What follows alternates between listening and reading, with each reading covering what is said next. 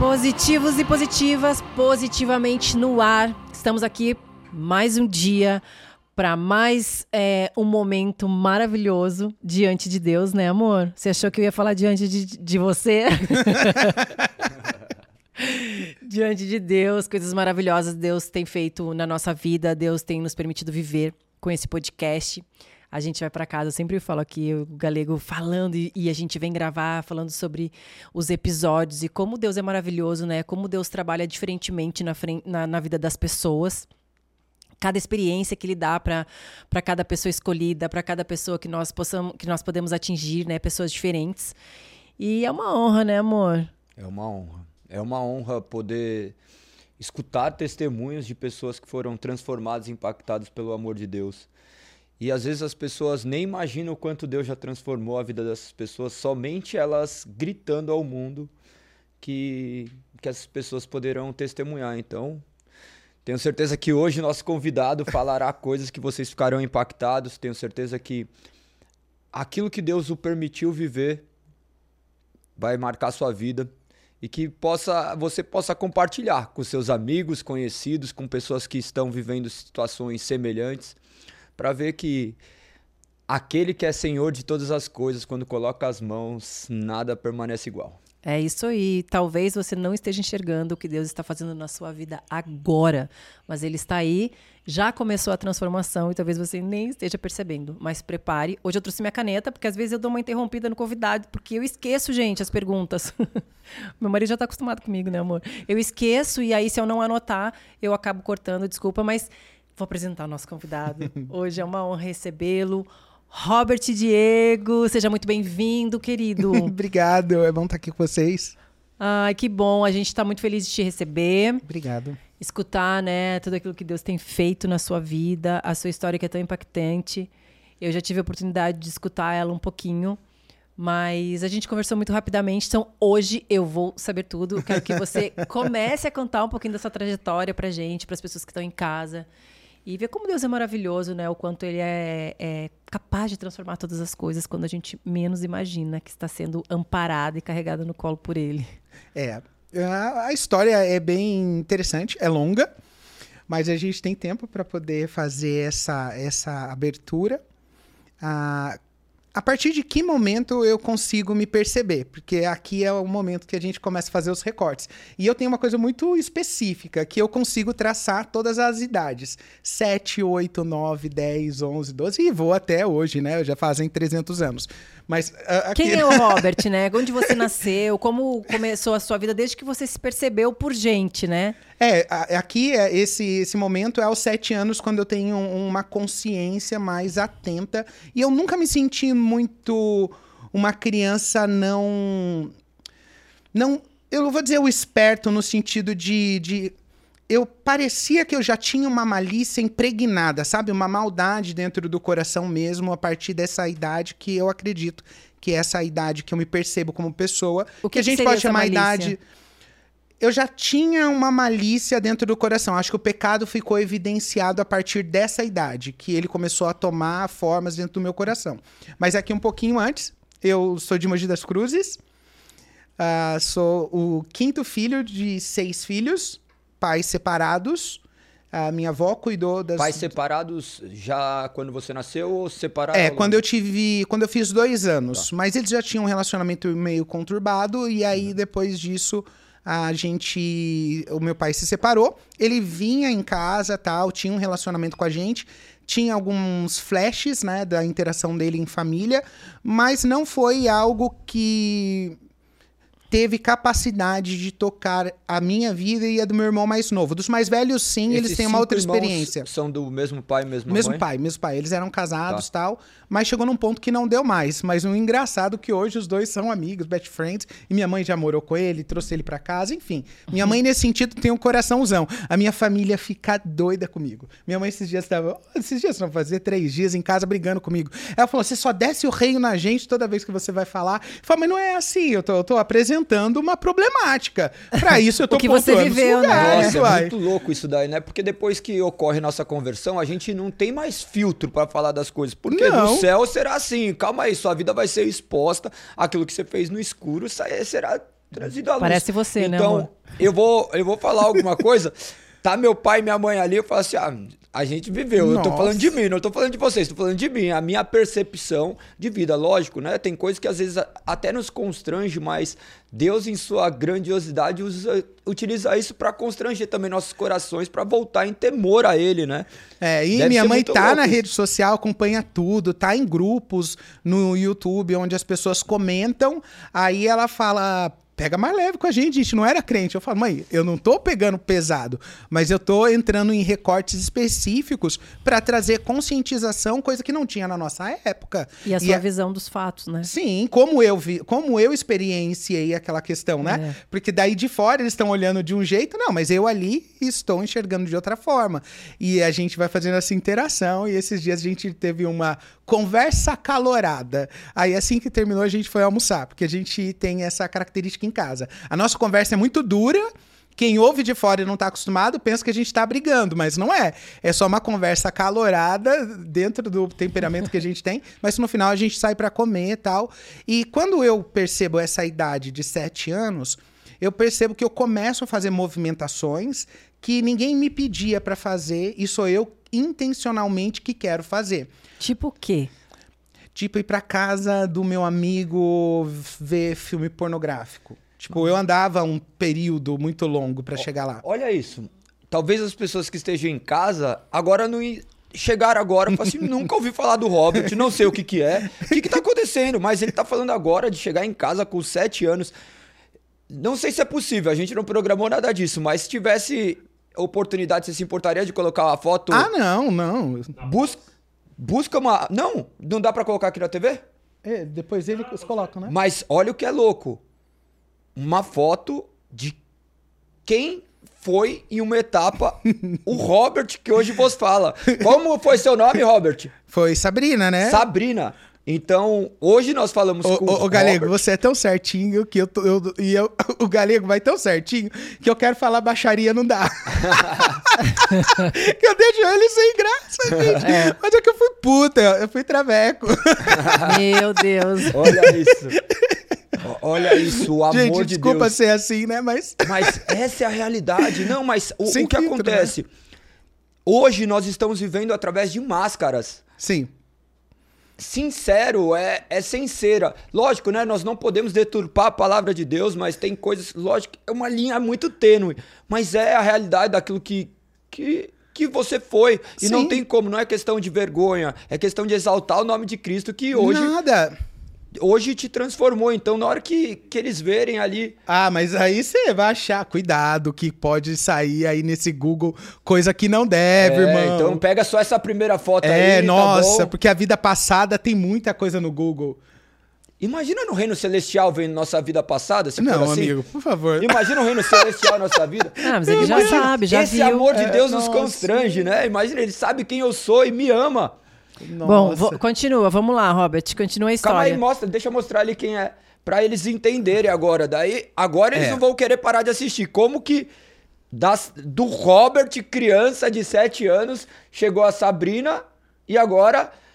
É, como, qual, qual o seu cargo hoje eclesiástico? Como que. O meu cargo é que ele faz tudo, já ouviu falar? Sim, então, hoje, esse homem de Deus, Robert. Você é pastor hoje, Robert? Ainda não. Na Batista a gente precisa de um processo Uhum. até chegar ao pastorado. E aí eu interrompi ele quando eu fui para Brasília. Caso contrário, já teria sido sim.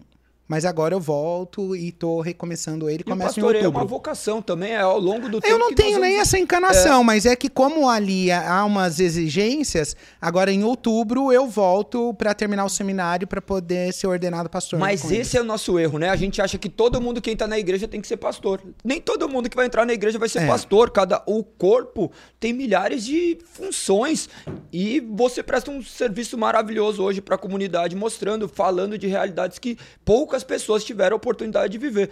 E ali a, a Sabrina, para quem não sabe, é Sabrina, Sabrina de aparência e corpo e tudo. Então conta sobre isso e depois você volta lá no Não, no é, Não, mas aí você sete- já vai pro é, final, não vamos, é? Vamos, peraí, tá. começa lá. Não, Daí é. dos Vai sete dar um choque anos, agora. você ia pra casa do seu amigo ver filme pornográfico. Quem te apresentou isso? Ele. Ele me chamou pra, pra ir na casa dele pra gente estudar, normal. Quantos Mas, anos ó, ele tinha? Ele tinha nove, Ah. então é muito próximo. Ele existe ainda? Não, ele sofreu um acidente, foi atravessar a rua, um carro pegou ele e matou ele um pouco mais. Vai fazer alguns anos. Ah, mas parecia inocente. O que eu quero pontuar aqui, que é interessante a gente pensar. Uma criança de 7 anos que sai da sua casa, caminha mais ou menos um quilômetro, um quilômetro e meio, para poder chegar na casa de um amigo, para fazer lição de casa, sozinha, sem controle, sem ninguém saber onde que estava indo, o que estava fazendo, sem limites, sem nada. Que é um perigo. Que a nossa geração viveu isso, porque a gente brincava na rua. Sim. Então você tava na rua brincando. Minha avó não sabia se eu tava na casa do meu amigo a um quilômetro ou se eu tava no final da rua brincando na chácara. Ela não tinha como controlar isso. Parecia algo muito natural. Mas que trouxe eh, claras consequências. Quando eu chego na casa dele, ele fala: ah, vou colocar um negócio pra você assistir. Aí pegou a fita cassete colocou uma fita pornô. E foi o momento que a, a pornografia entrou na minha vida. E ali eu vi um- o cara tendo relação sexual com uma mulher. Foi a primeira visão que eu tive de uma mulher no ato sexual, porque o, aqui o que eu pensava da mulher, a mulher pra mim era um lugar assim tão tão diferenciado que eu não tinha consciência nem que as mulheres iam pro inferno, que pra mim parecia que elas eram santas. Era um algo totalmente diferente. Mas naquela época, quando você fala assim, que você não imaginava que as mulheres iam pro inferno, você, você já sabia disso? Você tinha alguma ligação com. Não, eu já tinha. Aqui eu já chego aí, eu já chego nesse ponto. Mas é, nesse recorte dessa idade, eu vivi já a experiência. Mas a mulher, pra mim, era algo muito diferenciado. Não sei se é por conta que as mulheres na minha volta sempre me trataram muito bem e os homens não. E aí, no momento que eu vejo aquela mulher tendo relação sexual com o homem, eu tive um flash que ser mulher era bom. É- Que- É, que também a, gente- a criança ela vive essa inocência, né? Eu lembro também que quando eu descobri o que, que era uma relação sexual, eu fiquei chocada. Tipo, não imaginava, só que não foi dessa forma. Assistindo, né? Que é, o seu caso é diferente, você assistiu. E eu era muito. mas- Então, mas aqui, além do assistir, eu vou pensar aqui numa questão espiritual. Além do assistir, há uma interferência diretamente espiritual sobre isso. Porque, como uma criança vai fazer essa leitura que ser mulher é bom? Porque a gente está colocando do 7 para a gente fazer esse recorte, para a gente entender por que chegou lá na Sabrina, lá na frente, e toda a construção da Sabrina. Se a gente não pega esse pedacinho específico, a gente perde o que para mim seria a segunda questão aqui sobre a questão da, da relação da E, orientação. e por que, que você achou que, que ser mulher era bom? O que que, que, que- por quê? O que Porque- que, transmitiu aquilo? Por que, que você não olhou na parte de ser homem? Era bom, Era porque bom. o que eu vi o homem fazendo com a mulher era o que os homens faziam comigo. Então aquilo pra mim era demonstração de amor. O que que, o que que os homens faziam com você? Eles tocavam o meu corpo. Eles, já tinham tocado com Já sete anos. tinha, Ah, já já tinha. Começou com então. seis anos Com o se- abuso. E quem te abusou com seis anos? É, muitas pessoas, vizinhos, primos, amigos da família. E, e- e, Robert, uma, uma curiosidade que eu tenho, né? Por que, que você acha que isso aconteceu, assim, é, mais de uma pessoa abusou com você, repetidamente? Aqui, então, é porque isso acontece mais do que a gente pensa. Tanto com o menino quanto com, meni- com as meninas. Com as meninas o número é mais alto, mas as meninas demonstram um pouco mais quando isso acontece, porque gera um trauma diferenciado nas meninas. Os meninos muitas vezes reprimem, outras vezes eles têm a sexualidade extremamente aflorada. E aí eles vão fazer o oposto daquilo que aconteceu. Então o cara abusou, muitos vão agora procurar mulheres desenfreadamente na busca de fazer aquilo que aconteceu com eles. Então isso acontece demais, só que a gente não investiga. É, conforme a sua experiência, desculpa, eu sou, sou leiga, né? Eu não sei, então eu tenho curiosidade de saber. Você acha que de alguma forma você gostou e daquela, daquela sensação e acabou é, permitindo que outras pessoas fizessem ou não? Não tem nada a ver com isso. Realmente fizeram contra a sua vontade. É, não, tem, tem, tem tudo a ver com isso. A gente tem dois pontos aqui que vale a pena destacar. O primeiro é que, por não ser um abuso violento, eu nunca pensei que era abuso. Eu sempre achei que era consensual. Mas não existe nada consensual com uma criança. O, o código, né? A gente sabe que ele vai. Ah, taxar como abuso a partir de uma, uma certa idade. Um adolescente não comete crime, a gente sabe que a gente não pode acusar ele de, de algo que não tem tipificação no, na Criminal. criminal. Então, aí acontece Só que normalmente. tem uma coisa, isso daí não prescreve, tá? Então, você que tá na sua casa, é, tem crimes que, que a prescrição demoram 20 anos. Então, se você sofreu algum tipo de abuso, se aconteceu alguma coisa que foi feito por um maior e você tem consciência disso, busque as autoridades competentes, que você possa falar acerca disso, porque tudo que acontece aqui, a intenção é levar para sua casa a segurança, Sim. trazer a palavra de Deus de maneira que ela seja aplicável. Nós não vivemos a igreja dentro de um recinto fechado, nós somos chamados afora para trazer a sociedade. O que ele está trazendo isso daí é uma verdade, que nem quando ele cita esse, esse contato com pornografia com 7 anos, hoje nossas crianças têm contato à pornografia com 3 anos, porque com o celular na mão, ele pega o celular do pai que tá ali no grupo do WhatsApp, que o pai dele só tem pornografia no celular, na hora que ele clicou já viu. Eu, com sete anos, tive a mesma experiência. A gente até conversando outro tempo. Com sete anos, a gente chegou em casa, uma galera, uns amigos, minha mãe tinha saído.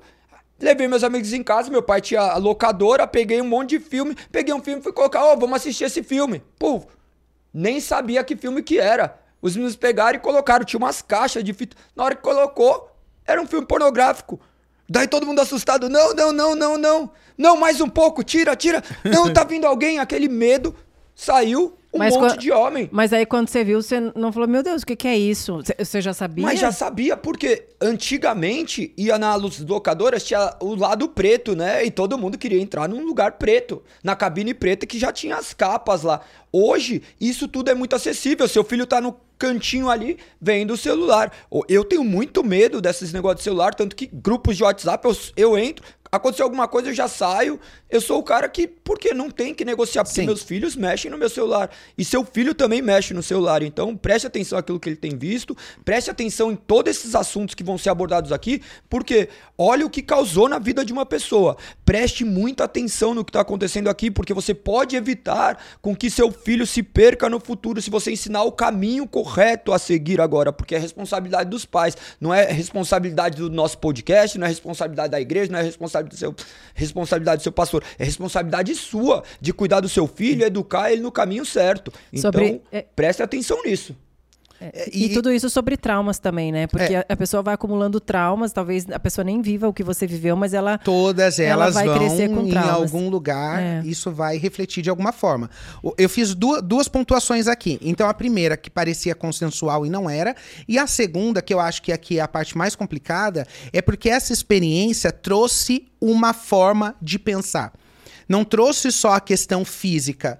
Do, do que eu sentia como atração sexual, mas trouxe na mentalidade. Porque na hora que entra aquela aquela voz ali dizendo ser mulher é bom, aquilo ali no meu inconsciente vai sendo construído até a minha adolescência sem que eu perceba. Aí como isso vai acontecendo? Ah, eu vou fazer um outro, um outra pontuação aqui, porque senão eu esqueço que essas coisas acontecem no mesmo momento. Da mesma forma que o abuso chegou na idade de 7 anos, a fé também chegou nessa idade. E a minha experiência com Deus foi em numa igreja pentecostal, aonde uma irmã re- entregou uma profecia para mim que se cumpriu na íntegra depois de 20 anos. Com, com essa idade, você já foi na igreja. Com essa idade eu fui na igreja. E você tinha um É entendimento. que eu já tô te dizendo que eu não era uma criança, né, dentro do- Bobinha, do padrão, assim, não bobinha, era. Vamos dizer, ah, quando eu Essa digo bobinha, criança- assim, tão inocente. Nada, é, não tinha inocência. Psicológica, psi- psicicamente, talvez. Tanto que não tinha inocência que eu saí de casa com 15 anos. Com 15 anos eu já namorei mais com a minha família. Mas como que foi a sua primeira experiência é, com essa questão De abuso. de abuso? Qual foi a primeira experiência? A minha experiência foi muito boa. Aquilo ali foi Não, muito. não, não. Mas Com não, seis não a anos. experiência que você sentiu. Mas eu tô dizendo como foi a situação. Como foi a situação? Ah, tá. Eu vou.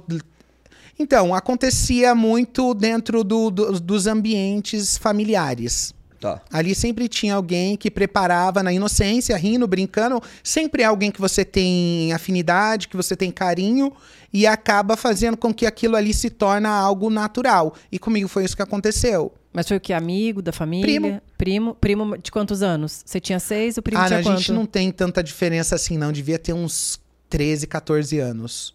Tem diferença, né? Ali, óbvio, Sim. né? Mas, mas era sempre Ai, adolescente. coisa, né? Comigo nunca foi. Comigo nunca foram homens mais velhos. Eu nunca tive encana, nu- nunca foi ninguém maior de idade. Foi sempre na casa dos, da adolescência e da, da mesma faixa etária, mais ou menos. Era aquela descoberta mútua, né? É, porque ele já tinha descoberto a sexualidade, então agora ele, ele vai também provocar isso no- na pessoa que é mais nova. É, e por que, que isso é muito perigoso? Porque às vezes, gente, não é nem maldade de quem tá em casa ou, ou de uma criança que abusa outra. Realmente a sexualidade, os hormônios começam a aflorar. É. né? E aí, se ela vê uma oportunidade, ela acaba fazendo. Eu não sei te dizer se consciente ou inconscientemente, mas ela acaba colocando pra fora aquilo que a gente tem na nossa carne, que é a vontade. Por isso que a gente E tem o que sempre vigiar adolescente os está em filhos. fase de descoberta hormonal, isso é um Exato. fato. Isso é o fato. Só que a gente faz o quê? Hoje a gente conscientiza que isso não deve ser feito. Antigamente não. Ficava na história de ah, a gente está fazendo troca-troca, como se o troca-troca que se fazia antigamente era natural. E a fase de se descobrir, ela pode acontecer. Ah, mas ela não deve. Ela pode, mas não deve. Porque a gente precisa criar a mentalidade correta de que existe um momento em que o sexo precisa ser descoberto. E não é na adolescência, ele é no casamento. É ali o lugar onde isso precisa acontecer. Porque, caso contrário, a gente vai mistificar todas as coisas, a gente vai criar um espantalho aqui, achando que é o sexo. E o sexo não é isso. O sexo não é masturbação, o sexo não é a fornicação. O sexo é uma construção teológica. E por isso precisa ter uma transformação de mente e o entendimento. Nós precisamos entender o A que gente não pode fazendo. é, invalidar os hormônios que eles aparecem. Não, e- Não, ele tá aí. Ele tá aí e a vontade vem. Então, se você não realmente não tiver um entendimento daquilo, a carne vai falhar. E um dos grandes erros é justamente aquele conto da cegonha, né? Que conta para uma criança que tem determinada idade, 7, 8 anos, você fica falando que é cegonha. A criança já sabe que, que não é por, por outros recursos. Eu lembro, quando era pequeno, eu tava passeando com os tios meus e eles vieram falar sobre masturbação. O que, que era masturbação? Quando eles vieram me explicar, eu já tava craque naquilo. Meu Deus. Então, olha que loucura. Mas é que homens ensinando homens, falando, porque É, entre foi tudo eles é deturpado. normal, Mas dentro né? do ambiente cristão, nós temos que ter esse acesso a, a falar com os nossos filhos de maneira clara. Dentro dos padrões, porque eles vão descobrir muito cedo. Não, Hoje, eles já sabem. já sabem. É a gente que faz de conta que não sabe. A gente não quer que eles saibam. É a mesma coisa, nossas mães têm relação sexual com o nosso pai, mas a gente não quer imaginar que eles possuem relação. Ah, não, eu nasci de uma cegonha. Então, é muito importante. Outro fato marcante do que acontece é filhos é, terem acesso ao pai e à mãe tendo relações sexuais. Isso Isso, daí, também é abuso. quando causa, causa um abuso absurdo na mentalidade da criança. Porque às vezes a pessoa tem uma relação e acha e o filho tá no quarto, dorme no Não, berço, e a mãe grita, a mãe avan, né? Faz. É que ela acha. É verdade. É verdade. Eu tenho amigos que contam que às Ai. vezes quando o pai e a mãe vão, eles têm que ligar o som, fazer tudo isso. Ai, gente. Porque acha que, que é natural isso. Preste atenção, você que está na sua casa. Se acontece isso com você, se policie, porque você vai gerar marcas e curiosidades no seu filho que talvez você não imagine o dano que estará causando na vida dele. Então, a- nós estamos falando aqui de erros. Sim. Erros, equívocos que cometemos nas nossas vidas para que vocês não venham a cometer, para que vocês não sintam as mesmas dores. Nós estamos falando aqui talvez de maneira normal, mas se deixasse por dentro, nós estamos chorando de termos vivido essas experiências, de, de não é algo que nós nos vangloriamos Sim, de disso, jeito porque se nenhum. pudesse apagar, a gente apagava toda a história e vivia só com Cristo da maneira correta. Mas Deus nos permitiu viver isso para que você não viva. Então preste muita atenção no que o Robert viveu, porque as marcas que ele traz no corpo e as marcas que todos nós trazemos, Todos nós. elas não podem ser apagadas. Daí vai ter que vir o fogo do Espírito Santo Uhum. para cauterizar e envolve dores, envolve machucados. Isso é muito sério, gente. E envolve muitos anos. envolve aí, né? muitas coisas. É, e pra aprender a lidar, porque o trauma mesmo, aquilo nunca vai se apagar. Talvez você pense assim, ah, eu quero que isso suma da minha vida. Não, não vai Meu, sumir da é sua muito vida. sério. Você tem que aprender a lidar com isso. É muito sério, começa, minha cabeça começa a borbulhar, porque nós vivemos uma indústria sexual. Tem crianças de, de 6 anos, 7 anos servindo como instrumento sexual para pessoas, para marmanjos, e que não é falado. Você vê aí, ah, não, não acontece, daí acontece. Não, acontece no nosso país, acontece em todos os lugares. Então, nós temos que prestar muita atenção em tudo isso. Esse assunto é de extrema relevância, só que ninguém quer falar nisso, porque mexe numa indústria que, É que envolve só- dinheiro. É só agora, né? Quando o pessoal for ver, já deve estar passando aqui no Brasil, eu acho. Mas é só a gente ver que o Som da Liberdade, que é o filme que tá nos Uhum, Estados sim. Unidos, o que Hollywood fez pra boicotar um filme falando do quê? De abuso e sequestro de criança. Imagina, Hollywood não quer ser o paladino das boas virtudes, fazer isso por quê? Porque eles querem as crianças, eles não querem marcar os adultos. Os adultos são reflexos da criança que ele foi. Continua, vamos E lá, aí eu fui, né? Fiz essas duas, esses dois. O abuso e a igreja chegaram ao mesmo tempo, então entrou esse conflito. Mas como a gente está num campo extremamente espiritual, e eu, obviamente, que eu tive disfunção hormonal, eu tive várias coisas. Então, como criança, eu era aquela criança meio indefinida, com o cabelinho um pouquinho mais maiorzinho, um, um pouco chanelzinho. Então era aquela criança com um corte de cabelo que era meio que não definia muito. Aquilo ali fazia com que as pessoas olhavam e viam um toque de feminilidade. E o homem, ainda que não, né, não estou dizendo todos, óbvio, mas eles são atraídos por esse lapso de feminilidade que pode aparecer também num menino. Ou delicadeza, vamos dizer assim, uma delicadeza a mais, e eles acabam fazendo com que isso vai se tornando algo recorrente, porque para eles tem um pouco de feminilidade, é como se a masculinidade deles fossem atraídos por isso. E aí a gente tem a questão estética, eu sempre vou trabalhar estética e afirmação. A estética eu tô pensando aqui o que as pessoas ah, como elas viam essa situação na- no campo da atração física. Quando eu tô pensando no campo do pensamento, aqui é outra coisa. É formação da identidade, como a pessoa se percebe. Porque na estética eles gostavam, tocavam o corpo, mas em contrapartida, o mundo espiritual já estava fazendo afirmações. Porque entre os meninos, você é bicha, você é gay, você é viadinho. Então você assiste o desenho. Você ouvia essas palavras O tempo todo, né? Todos os dias. desde os seis anos. Desde os 6, 7, 8, 9, 10, Mas você 11, 12, tinha- 13, 14, 15. É, é, você tinha esse, esse jeito. Mas é que é isso que eu tô É, dizendo, que não é um, é, é um. Eu tenho até hoje, né? Eu não sou, esse, não sou um galego da vida, né? Mas é que hoje eu quero que os outros vai pro raio que o parta. Não tô nem ligando pra Você eles. entendeu sua identidade em Cristo. Eu não posso né? nem dizer pro inferno, né? Mas, olha que louco, porque, mas isso que nós temos que quebrar, porque as pessoas associ- associaram isso, né? O, uma pessoa delicada à feminilidade. Daí eles querem aquele homem que fala um monte de palavrão, que arrota, que isso, que aquilo, que faz xixi em pé, que zoa todo o vaso, que nem eu, eu vou chegar. É, em pé eu não eu consigo vou mais, chegar não. e... Outro ponto delicado. Ó, mas olha essa questão, que nem eu já fui em Tinha clínicas. até esquecido disso. Olha que Esqueceu, louco. é? Ó, Tinha esquecido olha que disso. louco. Eu achei que até tinha me tesourado quando eu fui falar disso pra deixar meio suspense. Mas olha isso, eu fui numa clínica de recuperação que eu falei acerca disso e as pessoas ficaram chocadas porque eu falei assim: "Meu, nós vo- vocês fazem xixi tudo em pé, né? Quem limpa o banheiro? Não, ninguém quer limpar. Que nem em casa. Eu só tenho mulheres em casa. Eu faço xixi sentado. Porque isso daí é sinal de me compadecer com. Minha mulher não merece. Deus, né? Minha mulher não merece eu chegar ali todo torto, meu filho me ver fazer xixi sentado. Minha masculinidade não está em eu De fazer jeito xixi nenhum. em pé. É só que aqui a gente tá pensando Gente, aqui. Eu Ah. queria que vocês vissem os bastidores, sério. Eu precisava ter uma máquina aqui pra, fotográfica pra olhar a cara dos meninos ali nessa história. Ó, Mas é, isso daí é Só cuidado que aqui, com as pessoas aqui, que limpam. aqui, Oh, ó, a gente tá Senhor. pensando o quê? A gente é grande, velho. Eu Sim. tenho, eu sou tiozão já. E como tiozão, tá, ó, Rob? 37. Aham. E como uma pessoa de 37 anos, eu não tô me preocupando com o que os outros pensam. Eu virei travesti. Exato. Quem vira travesti, meu amigo, pensa pouco ou não se importa nada com o que os outros acham. Mas até chegar a esse ponto, criança e adolescente, se importa. Não sabe quem é, não tem uma identidade formada. E como criança, aquilo ali era doloroso. E não só, se não bastasse, os nomes femininos me seguiram a vida toda. Tinha uma novela que uma atriz tinha um corte de cabelo parecido com o meu, e aí o nome da atriz ficou com o meu nome. Na casa dos meus avós só me chamavam de Linda Inês. Linda Inês, Linda Na Inês. casa do Linda seu Inês. avô? Na casa, os meninos do bairro, né? Ah, tá. Linda Inês, Linda Inês, Eram os mesmos meninos que tinham relação com você. É claro, né? Você Você acha que era gostava? outro. E você gostava desse. De, de Não, que eu- te eu- de Linda Inês? Não, não, porque pra mim era ofensivo. Negativo, mas eu ia falar pra quem? Quem que ia me defender? Quem teria coragem de, nesse momento, falar: você não vai tratar assim? Você não vai falar assim? Não é assim que você trata. Até porque o- os meus irmãos não gostam que eu fale, né? Mas eu tenho que falar. Eles foram as pessoas que mais me ofenderam enquanto criança. Ofenderam demais. A minha Sim. irmã nem tanto. Mas os meus outros irmãos, bicha, era o tempo todo.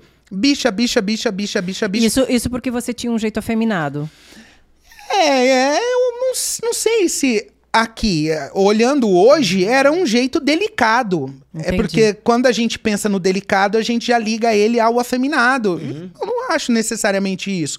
É um cara mais delicado que tem outras preferências. É óbvio que tudo isso vai num desdobramento, né? Que depois, com o tempo, eu vou entender que com a transição eu não tinha nada a ver com cara gay. Não tinha mesmo. Até porque eu tinha uma questão de gênero, de identidade de gênero transexual. Então, quando eu via o choque que eu vivia, era porque, em realidade, eu era uma mulher trans, sempre fui uma mulher trans, e por isso que as pessoas tinham tanta resistência comigo, porque eu deveria ter transicionado mais cedo. Se eu transicionasse criança, e aqui não tô fazendo apologia, tá? Es- Explica o que que é transicionar. É, se eu tivesse virado mulher quando criança, talvez não teria sofrido isso. Que essa é a defesa que a militância Explica o que é quer. virar mulher também, porque o que acontece, as pessoas em casa imaginam, isso é muito distante. Quando ele diz virar mulher, é virar mulher, no sentido de que conte você. É, não, é. Não, mas Porque ele tá, ele tá ele é falando muito agora, no natural. caso, virar mulher, era se vestir de mulher. Não, É isso aí, coisas. é Não, se vestir de ele- mulher, socialmente se poder se viver, viver como uma mulher. Não, mas a, a, a, a transicionar, ele está tocando no ponto de, de fazer... Isso é depois. Aqui Isso é tem depois. fases da transição. A Tá. Uhum. transição não é uma coisa só. A transição é um período de desenvolvimento que você vai transicionando e vai passando essas fases. Vai aumentando, é, É, é tipo é gradativo. É, é gradativo. Aí a militância quer que as crianças transicionem para evitarem esse problema. Só que a gente sabe que esse problema lá atrás era maior, hoje não é. Então, uma criança hoje não vai sofrer como sofreu lá atrás por conta de preconceito, homofobia. Isso não é real como antes. Porque antes quem só é esse grupo, não era só esse grupo que era ofendido, eram todas as minorias. Era o negro, era o gordo, era a mulher, era o gay. Eles eram. O bullying acontecia nas escolas e a gente sabe. Você, Só come- você começou a se ver como mulher, talvez pelo fato das pessoas te chamarem assim. Aqui é aqui o ponto que eu tô apontando. Uma coisa era a estética e o outro era a formação da consciência. A formação da consciência vai acontecendo a partir do momento que as pessoas começam a afirmar pra você algo que você não é, mas aquilo ali acaba se tornando pra você uma verdade, ainda que inconsciente. Se com sete anos eu já tinha um no inconsciente que ser mulher é bom e todo mundo só me chama de mulher, aí aqui tem uma questão que vai ficando no seu inconsciente de forma muito profunda. Ainda que eu não tinha, isso aqui é meu caso, eu não tinha consciência do que era homem e do que era mulher. Eu não tinha. Tanto que uma vez eu fui fazer uma brincadeira com um menino e ele acabou ejaculando nas minhas costas, nessas brincadeiras que aconteciam tal, e eu fui pra casa chorar porque eu achei que eu ia engravidar. Porque eu não tinha clareza. Não tinha, não foi, não foi nítido pra mim, porque eu tinha uma dissonância entre como eu me percebia e como era o meu corpo. Tinha uma dissonância. A militância trans quer dizer a todo custo que eu não fui uma pessoa trans. Eles são desonestos quando eu apresento o meu caso, porque o meu caso é uma evidência clara de uma pessoa que teve disforia de gênero. Eles estão dizendo que quem tem não muda. Não estou dizendo que quem tem disforia de gênero muda, desde que você encontre quem conserte a sua disforia de gênero. E há um interesse em Deus de querer fazer com que o homem e a mulher volte à originalidade. Sem ele, obviamente que isso não tem nem necessidade de acontecer, mas quando eu aponto pra eles aqui, é evidente que eu não tinha consciência de ser homem ou mulher. Eu não sabia quem eu era. E fui levando a- dessa forma até os 15 anos. E fui gradativamente empurrando isso. A primeira vez que eu me identifiquei, que eu olhei pro espelho e eu vi no espelho e eu disse: agora eu sei quem eu sou, foi vestido de mulher. O espelho não falava comigo, era uma caricatura. Eu falo isso, era uma caricatura, não era natural se olhar no espelho. Eu não me percebia, nada em mim caía bem. Eu nunca me gostei, eu nunca me amei. Eu nunca soube me valorizar. Com roupa masculina. Nunca. A minha vida mudou depois que eu transicionei. Como se fosse uma liberdade. E como Agora, você transicionou? Como que você, você se encontra nesse momento onde você fala, bom, agora realmente eu vou chegou ser o uma momento. mulher? É, o meu foi depois na, da adolescência, eu entrei na, na idade dos 15 anos, e Malhação colocou um personagem que vivia uma. Um, um problema, um problema, né? Ele vivia uma crise de, de orientação sexual, ele era gay. E Malhação colocou ele vivendo a mesma crise que eu, na mesma idade que eu. Quando eu olhei aquilo ali, eu falei: agora alguém estava tentando me dizer quem eu era. Porque até então eu não sabia. Agora eu vejo uma pessoa e me identifico que a gente é, é parecido. A gente está vivendo a mesma fase.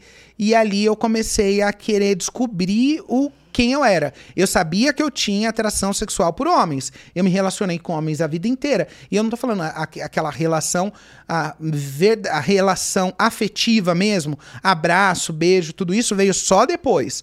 Mas antes disso era o toque, era aquela coisa, a E você nunca se malícia. interessou por mulher? Eu sempre brinquei com as meninas, eu sempre fiquei com as meninas, eu sempre tive namoradinhas Você beijava elas na meninas, eu boca, beijava elas coisas? na boca e tal. Só que quando chegava na hora de transar com elas, eu sempre ia embora e aí os meninos ficavam com raiva de mim. Mas é porque Você não sentia vontade, essas coisas? não sei explicar. Não era algo que. Porque aqui, eu sei explicar sim. Tô dizendo que eu não sei explicar, sei explicar sim. Porque a minha questão era o quê? A minha questão era com a identidade. Com a minha identidade de gênero e, obviamente, era com a minha genital. Porque a minha genital era a parte que eu tinha de masculinidade. Por isso que eu não fui livre com ela. Óbvio que depois, adulto, eu tive relação com mulheres várias vezes, várias vezes, inúmeras vezes, mas eu gostava de ficar com mulher e eu não gostava de ir pra cama com mulher. Mas, depois que eu transicionei de definitivo e virei uma mulher trans, não só eu, eu vi várias amigas minhas. Depois que fizeram essa transição, parece que abriu pra gente o mundo e aí a gente começou a ficar com mulheres mais vezes. Porque a parte masculina que não tinha mais, fez com que a gente gostasse mais de mulheres depois da transição do que antes. Que engraçado, né? É, engraçado. Porque ali você não se sente homem e mulher. São duas mulheres, aspas, ali tendo relação. Então as Uhum. duas se pegando, as duas Nossa, vivendo que aquele loucura, momento. mano. Como se Eu- você eu usasse tava- um acessório Eu tava naquela até hora. falando com a. Não, Eu tava sem falando- necessidade disso, né? As mulheres se, se pegam. Eu tava falando com a Alice e falei assim: olha que loucura. O que, ele, o que ele gostava, ele tinha, mas daí ele tirou. Isso. Daí o que ele não gostava, ele tinha. Irmão, é um negócio que, tipo, buga a cabeça. É. A gente tava falando. Porque você gostava de um órgão masculino, mas daí você tinha um, você tirou. Daí você, É. você não gostava do órgão feminino e você tinha. Daí depois, agora você me fala que você tava com. Não, não. Quando eu transicionei, parece que a sexualidade ficou livre. Porque eu não tinha mais resistência nenhuma pra ter sexo com ninguém. O meu problema era genital e não era ter sexo com as pessoas. Meu problema nunca foi as mulheres, o meu problema foi a genital. As pessoas estão achando que, ah, o problema era com as mulheres. Não, nunca foi. Eu O nunca problema tive era- problema. problema O problema foi com era você. comigo Sim. e não com outro. Tanto que eu ficava com as mulheres, tanto que eu ficava com mulheres trans, tanto que eu ficava com homens gays. Por isso que quando a militância quer me jogar lá na sigla G, dizendo, ah, tu é gay, tu nunca vai deixar de ser gay. Eu falo, querido, gay é você, eu nunca fui gay, então eu não vou nem aceitar que as pessoas tentem me colocar naquele lugar. Por quê? Eu ficava com um homem, eu ficava com mulher, eu ficava com pessoa trans, eu ficava com pessoa gay, eu ficava com todo mundo que me dava vontade. Tipo, eu não tava na, na, na vida pra poder me fechar dentro de uma Olha caixa. que é mais louco. Nós temos outro amigo em comum, que é o Claudinho. Daí falava assim: o Claudinho, ele. Ele pegava mais mulher do que os amigos Exato. dele. Daí o Claudinho, pra vocês terem uma ideia, um dia também convidaremos o Claudinho aqui, porque é uma história fantástica, uma história também de transformação. Hoje ele é casado, possui filho. Uma, é filho ou filho? Filho. Um filho. Sebastian. O Sebastião. Olha que legal. Olha quantas transformações, né? Daí E ele- o Claudinho pegava mais mulher do que os amigos. A gente tá dizendo aqui, as pessoas estão fechadas numa ideia, por quê? As pessoas querem julgar a gente através da régua delas. As pessoas querem dizer que o que elas vivem é o que nós vivemos. Eu falo, Ou você que não elas me conhece. né? O que elas acham. Você não me conheceu antes, e eu tô falando dos haters da internet aqui, né? Você não me conheceu antes, você não sabe da minha história, não sabe do que eu gostei, não sabe do que eu fiz. Como você quer afirmar que eu sou algo que eu nunca fui? Então dizer, você é gay, você vai ser gay pra sempre. Meu filho, Você quer nunca definir fui gay. quem eu sou. Não, é, não fui gay, não vou ace- aceitar nem hoje. Por quê? teologicamente, eu não preciso me definir através de uma identidade gay. Porque se eu for tentado aqui a ter relação sexual com outro homem, isso se chama imoralidade sexual. Isso não precisa de uma definição política, de uma luta de uma bandeira. Por isso que o rótulo que as pessoas tentam colocar em mim não vão cair nunca, porque eu consigo escapar disso tranquilamente. Aí as pessoas podem perguntar: "Mas você sente vontade de ter relação sexual?" Eu sinto com todo mundo ainda, continua do mesmo jeito. Homem, mulher, se vir uma travesti bonita muito feminina também, me chama muita atenção. E aqui é a minha carne, é aquela parte humana sua que está dizendo que você já provou tudo e tudo é muito bom dentro do campo da sexualidade. Mas eu sei muito bem aonde esse caminho termina, porque eu já trilhei. Glória ele. a Deus, mano. Olha que doido, né? Você acha que pela experiência que você teve, né? Você acha que as pessoas, por exemplo, quando mudam o sexo, você acha que resolve o problema dela? No caso assim, ela, porque às vezes a gente pensa assim, ah, só vou ser feliz quando tal coisa acontecer. E as pessoas que buscam isso, você acha que quando elas passam por essa cirurgia, elas conseguem no outro dia pensar assim, pronto, agora resolveu o meu problema? Eu acho que resolve um dos problemas, mas acaba vindo outros problemas. Isso é um fato. Mas que produz maior liberdade, maior segurança, maior felicidade. E aqui a gente está dizendo pessoas que têm disforia de gênero e o seu órgão genital incomoda. Tem gente que não incomoda. Isso aqui é para pessoas específicas, como era o meu caso. No meu caso, eu não me via com aquele órgão sexual, não era para mim. Tanto que quando eu fiz a transição, eu encontrei a verdadeira liberdade. Eu cheguei no lugar que era o lugar do meu sonho, a minha maior conquista. Como eu tenho amigas também que chegaram nesse lugar e a vida delas deu um upgrade, foi muito bom. E elas agora sentem que se encontraram mas precisa de uma investigação muito profunda. Eu tô dizendo aqui, as pessoas acham que, elas gostam de dizer, os haters, tem problema mental, precisa de psicólogo, precisa de psiquiatra, precisa de tudo. Fiz todas essas coisas, todos os acompanhamentos, não antes. Mas aqui, quando a pessoa é honesta e ouve tudo que eu tô, o que eu tenho a dizer, eu não fui uma criança normal. Eu fui uma criança que já tinha extrema consciência desde cedo. Com 7 anos eu já sabia o que estava fazendo. Com 15 anos eu já tinha clareza do que queria sair de casa aos 15. Quando eu fiz a transição da mudança de sexo aos 24 anos, eu já tinha mais de 9 anos vivendo como uma pessoa trans, eu sabia muito bem o que eu queria, tanto que hoje eu digo para as pessoas que não sou infeliz, porque eu sei o que eu estava fazendo. Agora, não tente pensar que as outras pessoas serão como a mim, não, que isso é um fato Uma que não. coisa- É, é bom só uh, antes a gente deixar claro para as pessoas que estão assistindo que talvez a gente não, não se aprofundou nisso ainda. O Robert ele fez mudança de sexo, então ele ele trocou, né, e- e- o órgão genital dele. Pra gente continuar, porque a gente não chegou nessa parte específica. Não, a a pessoa gente tá tá assistindo, ela, assim- deve, ela deve estar se perguntando em casa, mas como assim? O que, que aconteceu?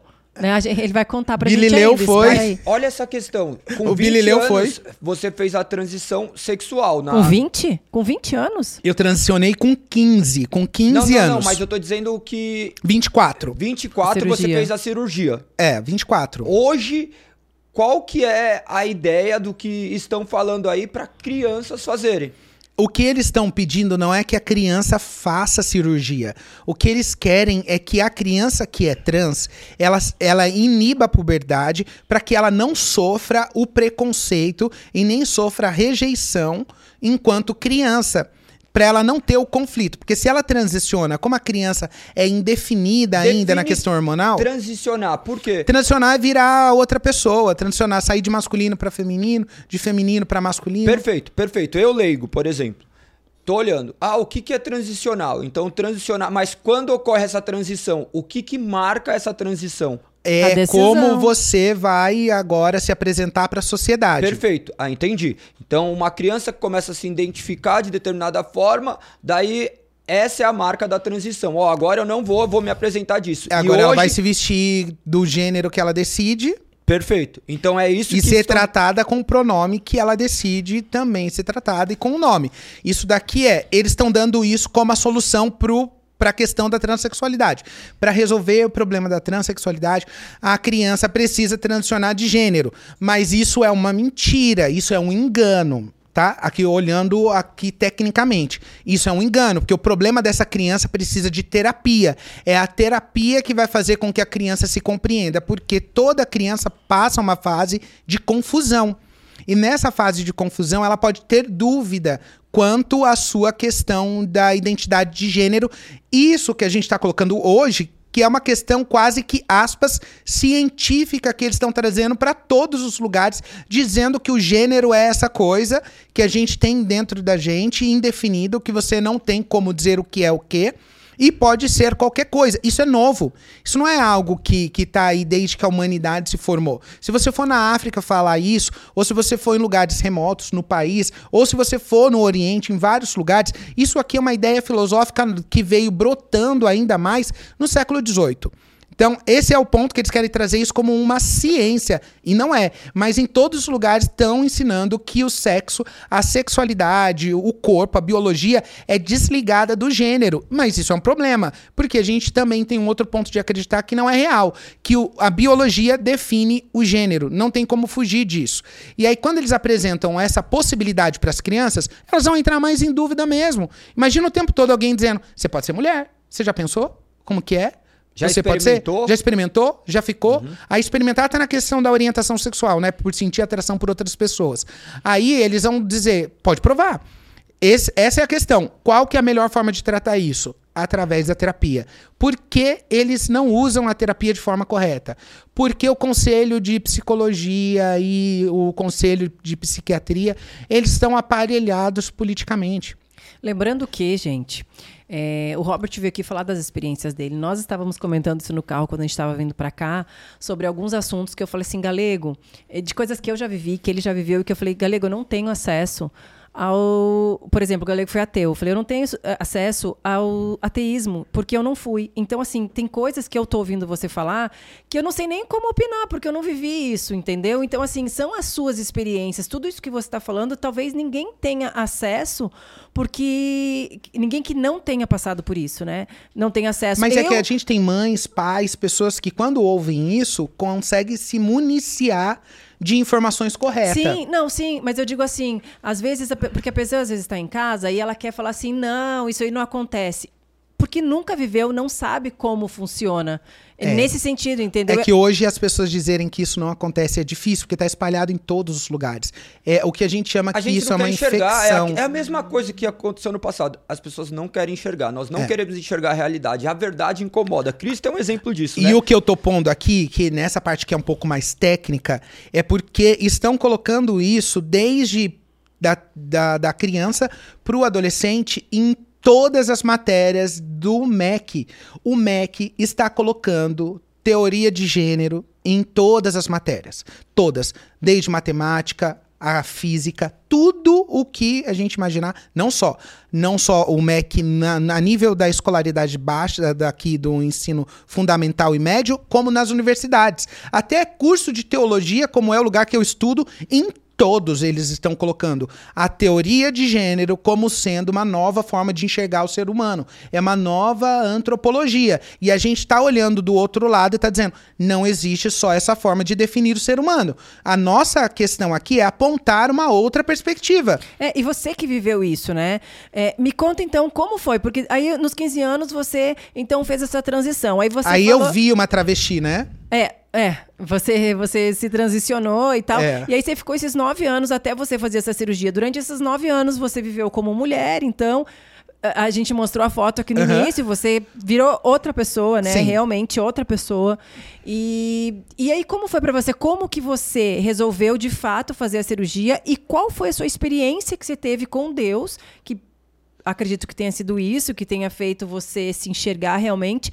É, para ser o que você é hoje, né? Porque eu acho que a grande pergunta é como sair disso, né? Ou sai ou não sai? Como que é? Como foi a sua experiência?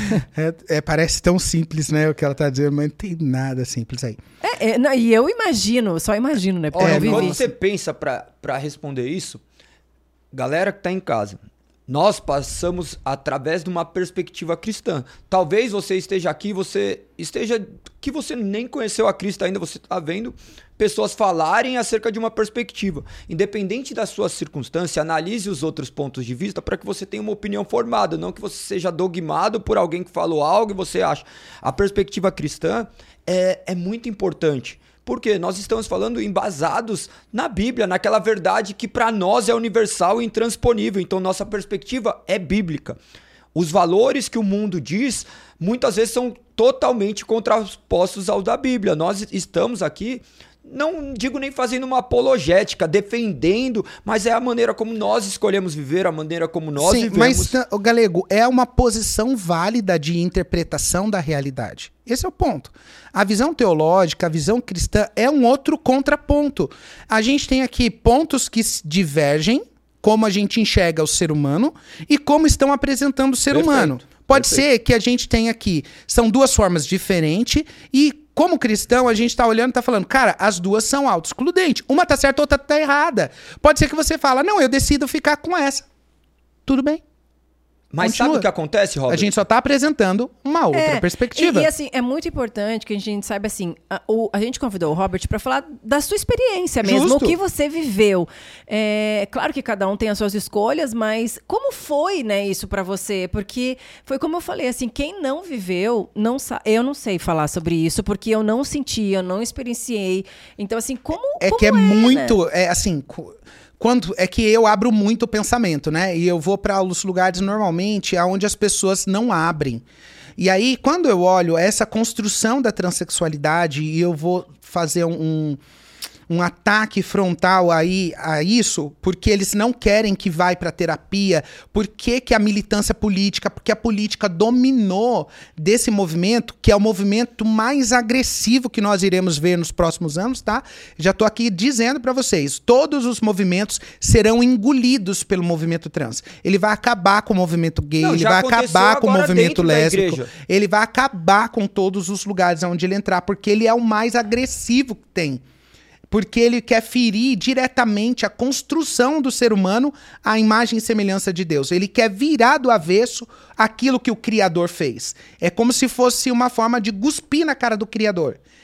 Porque É, o é- ser humano é essa construção divina, né? Então aqui é, é muito profundo essa questão.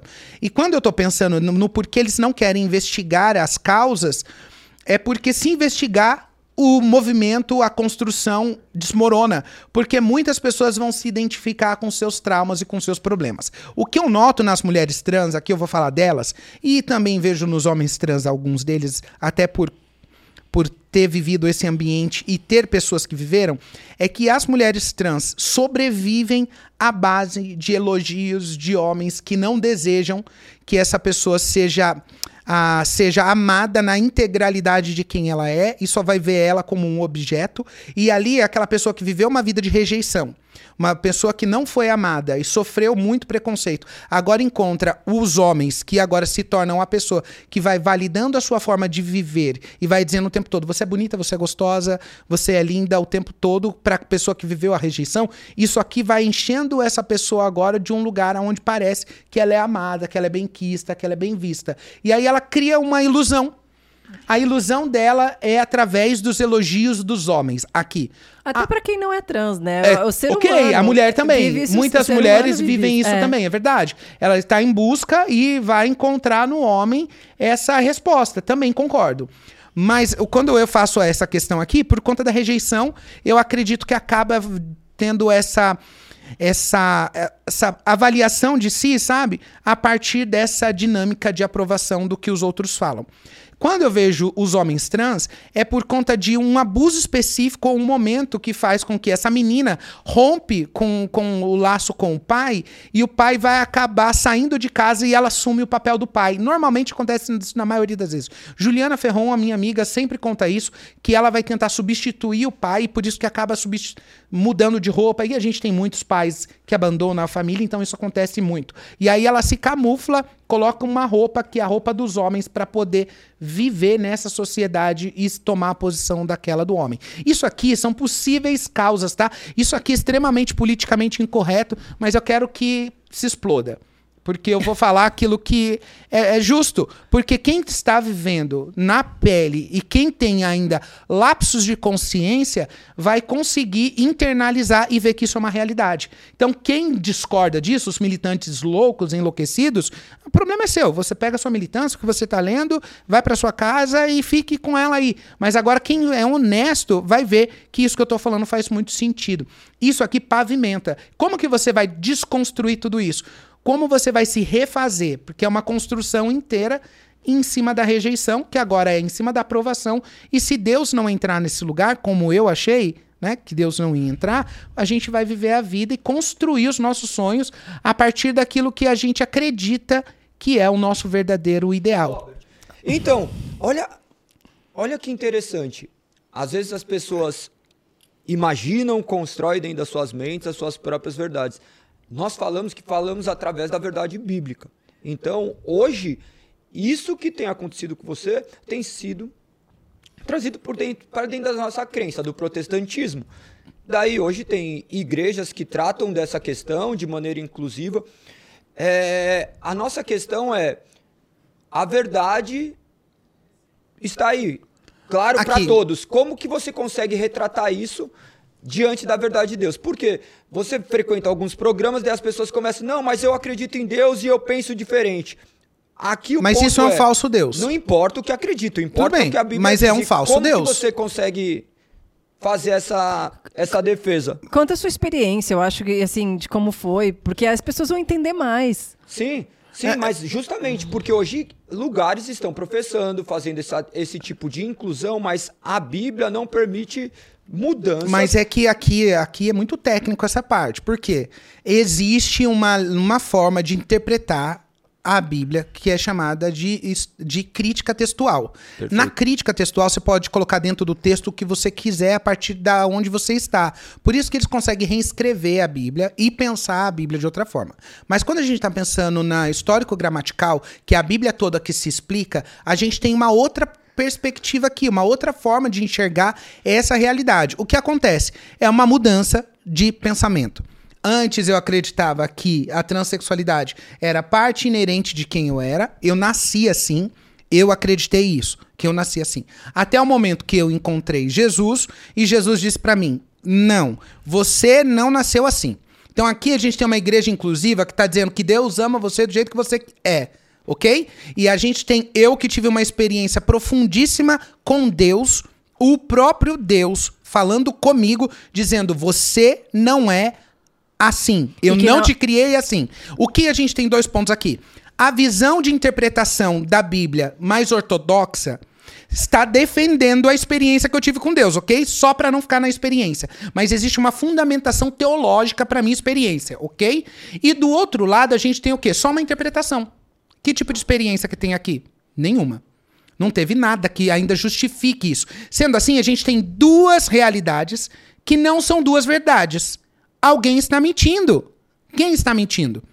Aqui a gente tem um ponto de que não converge. De colisão. A gente tem um ponto de colisão. O que nós estamos apresentando? Existe uma outra forma de pensar essa realidade. Na máxima de Pascoal é: você pode viver do jeito que você quiser, a sua vida como você bem entender, não ser um cristão. E ok. E no final das contas, a gente vai ver o que dá. Em contrapartida, você pode viver como um cristão. A máxima dele vai explicar assim, ó. Eu posso viver para Deus todos os dias da minha vida. Chegar no final e não existir Deus, não existir nada, eu não perdi nada. Agora, se eu viver como se Deus não existisse e no final Deus existir, eu perdi foi tudo. Sendo assim, a gente está apresentando que existe uma outra verdade aqui que precisa ser refletida, porque pode ser que no final você se depare com aquilo que a gente está apontando. A gente está dizendo, olha aqui, que isso aqui também é uma realidade. Se você não fizer atenção a isso aqui, pode ser ruim, vai dar mal. E eu vou dizer aqui para vocês, não quero surfar na onda do cadáver, que isso não é a minha vibe. Mas eu fui num programa de televisão esses dias e no programa, a menina trans foi, foi, voltou, foi, voltou, fez transição várias vezes, foi pra igreja, saiu da igreja, voltou a ser trans, uma doideira. Mas enquanto ela tava comigo no camarim, eu fui construindo ali, ó, o pensamento, apresentando o que estava incorreta. Depois do programa, eu acho que passou 20 dias, a pessoa teve um infarto fulminante e morreu. Aqui é. Chegou a hora de prestar conta. E é essa hora que a gente está apontando para a pessoa. É essa hora que a gente está dizendo. Você está pensando aqui, mas existe uma hora de prestar conta. A mente precisa ser alterada. Como a minha mente foi alterada, aqui é a questão da experiência, Liz. Como a mente do Robert foi alterada. E por que a mente dele foi alterada? Na pergunta de uma pessoa trans que eu fui no podcast dela, ela disse: por que o Robert, entre milhões de outras trans, é a única pessoa que a mente é alterada e a nossa não? Aqui, teologicamente, como eu acredito, porque Deus me predestinou para isso. Aqui, aqui eu posso falar isso, mas em outros lugares lá eu falei que não. Eu falei que a fé vem também pelo ouvir e ouvir aquilo que eu estou dizendo. Se a pessoa acredita naquilo que eu estou dizendo, Deus está operando da mesma forma que operou comigo, de forma sobrenatural. Mas Deus decidiu uma experiência mais profunda comigo e responsabilidades também e exigências ainda maiores que eu vou ter que prestar conta todos os dias da minha vida. É. Não é uma só. Delas, uma delas é hoje você ter um órgão genital feminino. Eu não posso falar o que eu pensei, tá, gente? É, Dessa vez eu me controlei, mas uma, tá? Mas uma delas é essa, porque como que, que fica esse negócio de desejo, como que fica esse negócio da, da sua sexualidade hoje? Não, e como até foi pra, sua escolha? E até para você se olhar no espelho, porque quando você era pequeno, você se olhava no espelho e não se identificava com o que você tinha. Hoje você é homem. Essa é a minha cria, essa é a minha loucura. Se olha no a, espelho, você se identifica. Aqui é a minha loucura e eu vou conversando com pessoas que estão na área da sexualidade, a gente conversa, eu tento aprofundar, chegar nos lugares mais, mais profundos mesmo do meu coração, porque o, a minha luta é que eu queria ter disforia. Eu queria que não que é eu queria não estar em paz com o que eu tenho. Mas eu não sou, sou em paz, eu tô de boa com a vida. E as pessoas dizem para mim, Robert, isso é graça. Imagina todos os dias você ficar se martirizando na frente do espelho. Sua vida ia ser o quê? Um tormento. Vou, vou até anotar esse nome de disforia, que depois é eu vou estudar sobre isso. Olha o que é louco. As pessoas que não possuem ainda esse encontro com Deus, que genuíno, eles olham para pessoas que vivem trejeitos dentro de igrejas e falam assim: essas pessoas são infelizes. Quantas vezes Lembra quando a, a, gente já se encontrou, algumas pessoas vieram e falaram assim, mas essa pessoa vai viver infeliz porque ela tem desejos que não são saciados. E o homem começou a querer saciar seus desejos. Então, as pessoas que estão fora do cristianismo, que não tiveram um encontro genuíno. Ela está dizendo que a gente Deus, reprime a sexualidade. Começa a falar isso não, e começa isso... A, a entender que a felicidade está em você satisfazer seus prazeres. Mas é Imagina. é porque a gente precisa fazer a leitura cultural. Eles Mas é- estão é... dizendo isso a partir de Freud. E não Freud só, e não trouxe é o desejo como a força motora que conduz a vida humana não é real. Só que Freud falou isso lá no século XX, lá atrás, isso já tem mais de 100 anos, cento e poucos anos. Gente, ninguém aqui tem essa idade. A gente já está com esse pensamento cultural e as pessoas estão acreditando que precisam viver a partir dessa verdade freudiana. E a gente está dizendo o quê? Não é real. Isso é uma perspectiva de Freud. Quando nós temos uma perspectiva teológica, a Bíblia vai dizer pra gente que nós precisamos amar a Deus sobre todas as coisas e o próximo. O nosso desejo, a nossa vontade, o nosso querer fica em terceiro lugar. Porque a gente aprende que a gente vive para Deus e para o outro e não para nós mesmos. E Enquanto Freud está dizendo que você precisa viver para você, para a pulsão de prazer que você tem dentro de você e colocar aquilo que tem dentro de você para fora para você ser uma pessoa feliz. Na perspectiva materialista de Freud, cai bem. Na perspectiva teológica nossa, que valoriza o ser humano na integralidade dele, que é a sua alma, o seu espírito e a pessoa que ele é, pra gente não cai bem, porque o que a gente mais tem é pessoas infelizes, uma sociedade infeliz, uma sociedade com alto índice de suicídio, porque as pessoas acreditam que é na liberação sexual que elas vão ser felizes, mas os dados têm demonstrado que elas são infelizes. Tá, eu quero perguntar uma coisa agora, uma curiosidade sobre a sua cirurgia e tudo mais, você viveu esse tempo então...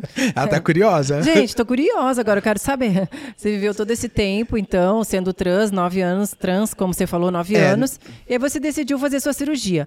Você usar, usava normalmente seu órgão genital? O masculino? O masculino? Eu usava depois que eu entendi que para ganhar dinheiro como uma pessoa trans, eu tinha que dar aquilo para os homens. No começo eu não queria.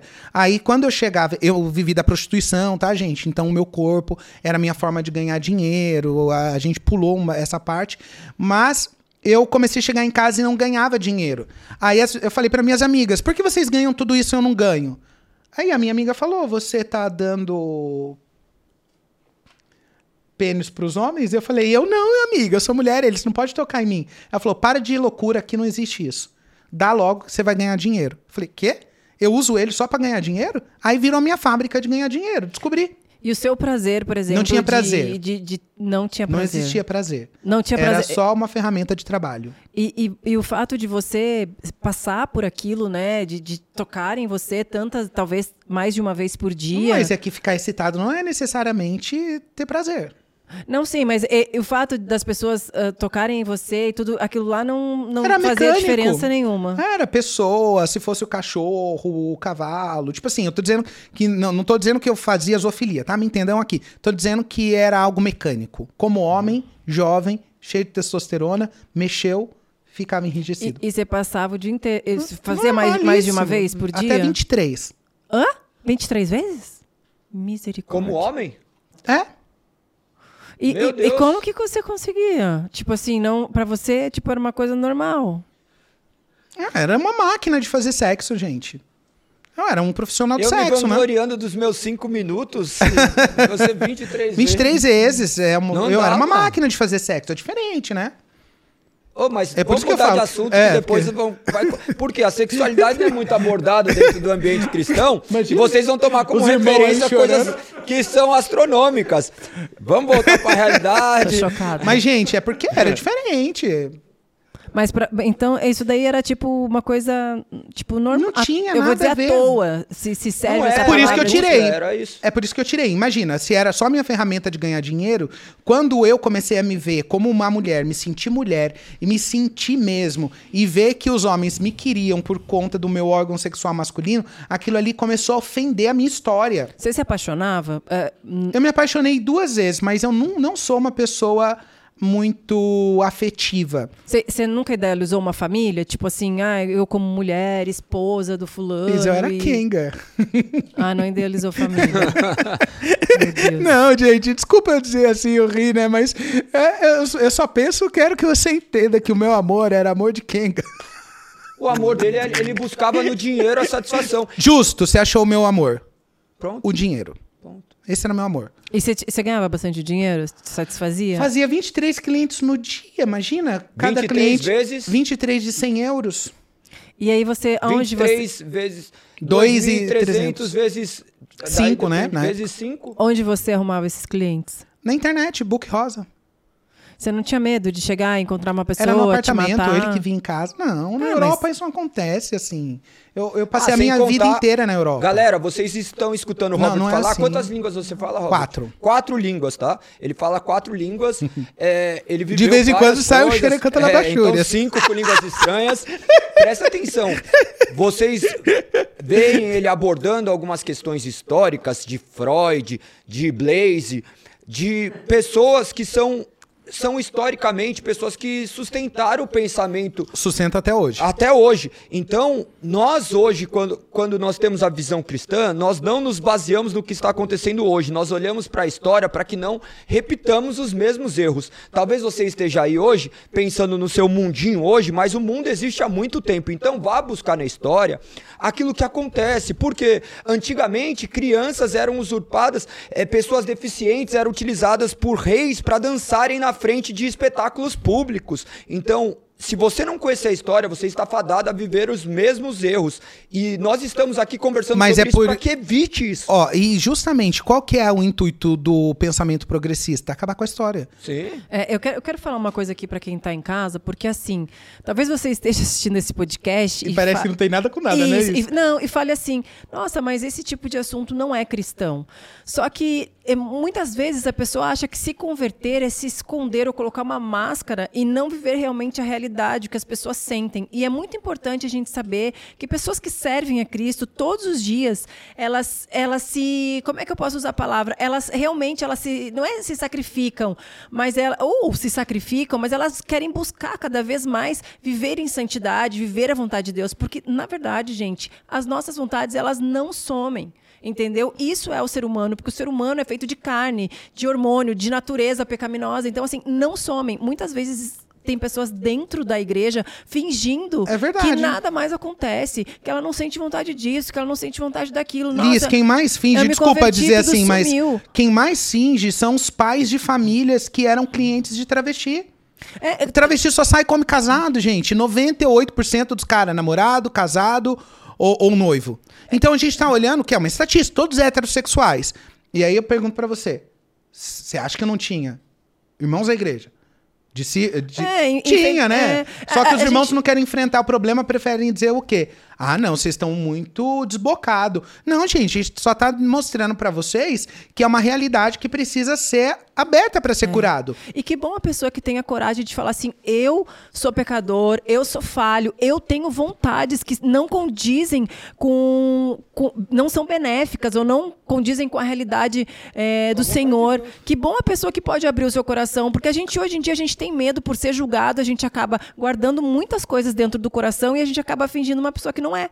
E a gente não consegue tratar, a gente não consegue pedir ajuda e falar, olha, eu estou passando por isso. Dentro da própria igreja, a pessoa não consegue chegar para o seu pastor ou para o seu irmão e falar, olha, eu estou vivendo a pornografia, eu estou tendo é, atração pela pessoa que está no meu trabalho, porque vai precisar de ajuda. Todo que você consiga abrir o seu guerra. coração e falar, independente daquilo que, que você serve, ou não independente do que você serve, mas quando você serve ao Senhor, realmente você vai continuar tendo tentações. E é muito importante que você se abra com o seu irmão, que você fale a verdade dos seus sentimentos, porque, gente, vai acontecer. Não vai sumir de uma hora para outra. A diferença é que nós estamos guardadas pelo Senhor, nós temos uma palavra e nós realmente sabemos para onde a gente tem O que ir. E é não isso um que mar nos de guarda. rosas, não é um mar de rosas. Nós temos que deixar isso muito claro. E, e você que está aí, você tem todo o direito de viver como você quiser. Nós somos fadados a vivermos como seres livres. Isso daí é a pior coisa, né? Nossa liberdade nos aprisiona em sermos quem nós somos. Nós colheremos os frutos das nossas escolhas. Como Foucault disse tem- que isso ia beirar a loucura, e a gente Então, tá vendo. Essa é a nossa loucura.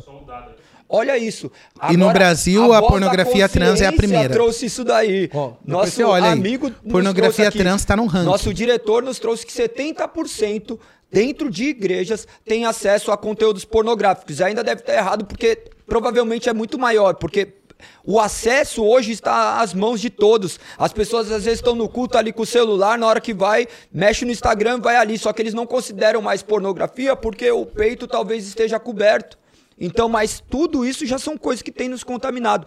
Mas a nossa questão aqui, galera, é para que vocês tenham acesso a conteúdos que vocês jamais tiveram. Por quê? Vocês se fecharam dentro de uma bolha onde acreditam que isso não vai, mas isso daí vai impactar seu filho, isso daí talvez esteja impactando seu irmão que não conhece ainda o, o cristianismo. Então, a nossa intenção é trazer uma perspectiva cristã de coisas que são comuns, não vamos dizer normais, são comuns dentro de ambientes eclesiásticos. Olha aí a realidade, ele acabou de falar que se relacionava com pessoas que se diziam cristãs, que se diziam determinadas coisas. Então, não é sobre isso. Não, e realmente, só, só um minuto. E, e justamente, Deus te ama como você é. Isso é claro, porque ele te fez. Mas a perspectiva cristã é que ele se nega a te deixar como você está. Ele quer te tornar cada dia mais parecido com Cristo. Então isso envolve uma renúncia, isso envolve milhares de coisas. O homem, quando casa, ele se escolheu. Só que, ô Galego, as pessoas pensam que existe um retirar de sentimentos. Perfeito. sentimento deixa de existir. E a gente tem uma visão muito equivocada. As pessoas pensam que serão livres quando não sentirem mais. E é burrice pensar isso. Ela precisa entender que nós somos livres a partir do momento que nós dissemos não. Não. Liberdade não é não sentir. Liberdade é você poder dizer não. Aí as pessoas estão nessas lutas porque elas estão querendo vencer o sentimento da tentação. E a tentação a gente só vai viver- vencer ela no último dia, na glorificação. É. Só ali. Fora disso, não tem o que fazer. Todos seremos tentados. Diariamente. O, tempo todo. É que nem eu, eu, eu- sou de uma igreja tradicional de 112 anos. Tô numa mesa com nove homens todos os dias. Foi lá que eu me construí, foi lá que Deus me formou. Os meninos chamam a minha atenção, sou da primeira igreja batista em Mogi das Cruzes. Os meninos chamam a minha atenção às vezes quando eu vou abraçar as irmãs. Costume, né? Vou abraçar as irmãs e eles falam pra mim: "Robert, você é homem, cuidado como você abraça as irmãs". Aí, às vezes tem sempre rola uma paquerinha, né? Sempre rola, né? Deus é bom, né? Rola paquera. Eu fico na minha pra não defraudar as irmãs, mas não é porque eu não goste das irmãs. É porque eu tô muito bem sozinho. Estar muito bem sozinho, querer colocar alguém na sua vida, ou é Deus direcionando, ou você é burro demais. Que não faz sentido. Vai atrapalhar. dependendo do que você tem como vocação, porque encalhado não é quem não casa. Encalhado é quem casou mal. Casou errado. Aí você vai ficar parado. Você, tem escolheu mal. de ter um relacionamento? Não tenho vontade nenhuma, mas se Deus quiser, da vontade dele. Porque pra mim, do jeito que tá, tá ótimo. Mas os meus amigos ficam ali insistindo, né? E aí eu poderia o quê? Vou conhecer a irmãzinha. Dar uns beijos na irmãzinha. Me conhecendo, Sim. eu vou ter dificuldade. Porque eu vou querer safadeza com a irmãzinha. Amém, mano. Quão, quão bom é a gente saber quão depravado nós somos. Eu sou depravado, mano. Eu vou fazer o quê? É isso. Eu vou querer. Então eu prefiro ter equilíbrio, cuidado. É, a gente se conhecer, né? Aí os Saber outros tá pensando o quê? Não, não, não, vai ficar ali. Não. Mano, a mente humana, ela é capaz de coisas absurdas. É, se a gente colocar no telão nossas últimas 48 horas de tudo que a gente Uhul! pensou, a gente tá Olha, eu vou dizer pra você, tava, não, pro resto da vida. tava na mesa trabalhando demais, bastante horas, viu? É. Bom, Robert, então me fala. Ah. Aí você decidiu, então, que você, você se olhava no espelho, não, mais- não se via mais. Aqui, calma aí, eu eu vou chegar nesse ponto que é onde a gente tinha parado aqui, ó. Quando eu vi que eu estava servindo simplesmente como uma ferramenta de prazer para os homens com a minha genital masculina, eu desisti. Falei, eu não vou viver servindo a fantasia dos homens e infeliz. Foi quando eu decidi fazer a minha cirurgia, consciente que era a minha ferramenta de ganhar dinheiro. Tinha filme, feito filme pornô, no mundo todo tinha filme pornô meu. Os homens sabiam quem eu era, conheciam a minha cara, conheciam o meu corpo, sabiam qual era o meu nome. Então eu, eu ia colocar muito a perder. Quando eu decidi fazer isso, eu decidi com todas as consequências. Mas não sabia eu que eu ia ganhar o dobro depois. A minha experiência mais mais marcante com isso foi uma vez eu tô na cidade saindo com um cliente que já era meu. Eu já tinha feito a cirurgia. E aí eu entrei no carro dele e falei, oi, cara, tal, como você tá, tal. Ele falou, ah, eu tô bem. Ele falou, vamos lá naquele lugar de sempre. Eu falei, não, não dá pra gente ir hoje, eu acho, né?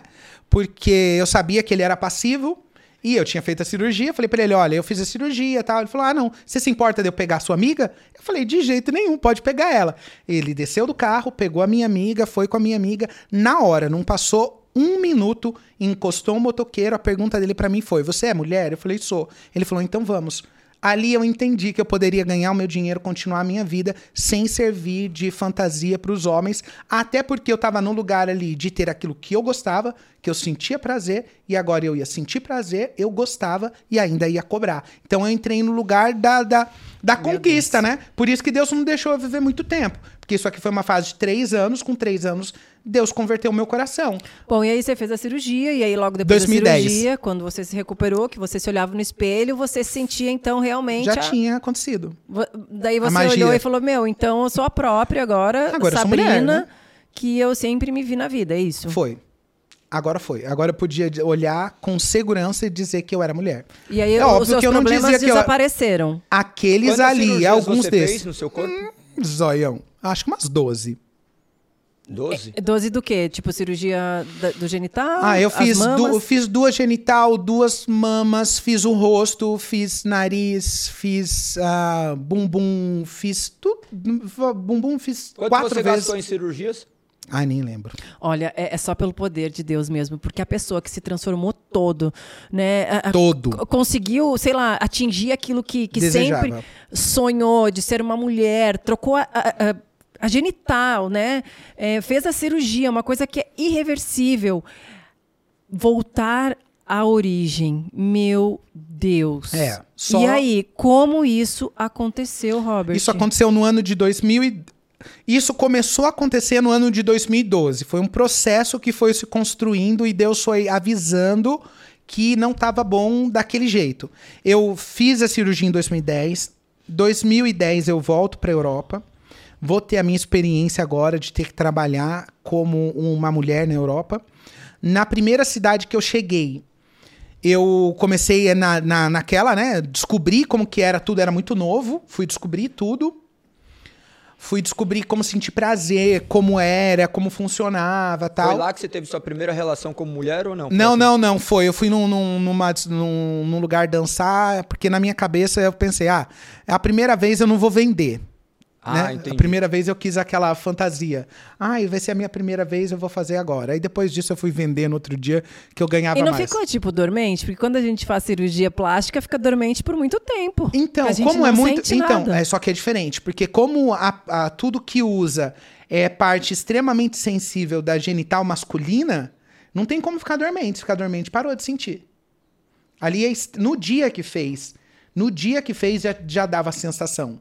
Uma sensação estranha. Eu, nossa, eu tô sentindo uma sensação muito estranha. Eu falei, será que é como se eu tivesse com o clítoris pra fora? Era essa sensação que estivesse exposto. A mulher falou pra mim, isso daí não é nem seu clítoris, é o pequenos lábios. Eu falei, desse jeito que eu sinto, ela é, dá o dedo aqui, toca. Quando ela deu o dedo que eu toquei, eu dei quase um pulo pra trás. Muito sensível. Porque é muito sensível a- o pênis mesmo, né? Imagina, você usar ele todo pra desenhar, não tem como tirar a, a sensibilidade. É impossível. Se não, matou você. Castrou você. E não é o que eles fazem, né? Fui fazer em Bangkok, na Tailândia, é o melhor lugar do mundo pra fazer. E aí eu escolhi bem.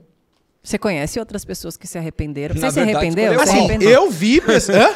Na verdade, escolheu mal. Não, eu- não. Você tá, da ok, é, claro. Eu tô falando a partir da, dali, naquele Não. ponto. Robert, em algum momento você olhou e falou assim, provavelmente, não sei, né? Calma aí, vamos. To... Ó, Calma, essas aí? balinhas aqui, vamos dar uma adoçada, porque agora vai Por entrar favor. no melhor momento. Tá bom, vai. O momento onde, onde Cristo invade a cena e tudo é transformado. Quer uma balinha? Quero, por Essa favor. balinha aqui, ó, é um multivitamínico que acompanha diariamente. Mas não dá pra comer um só, muito bom.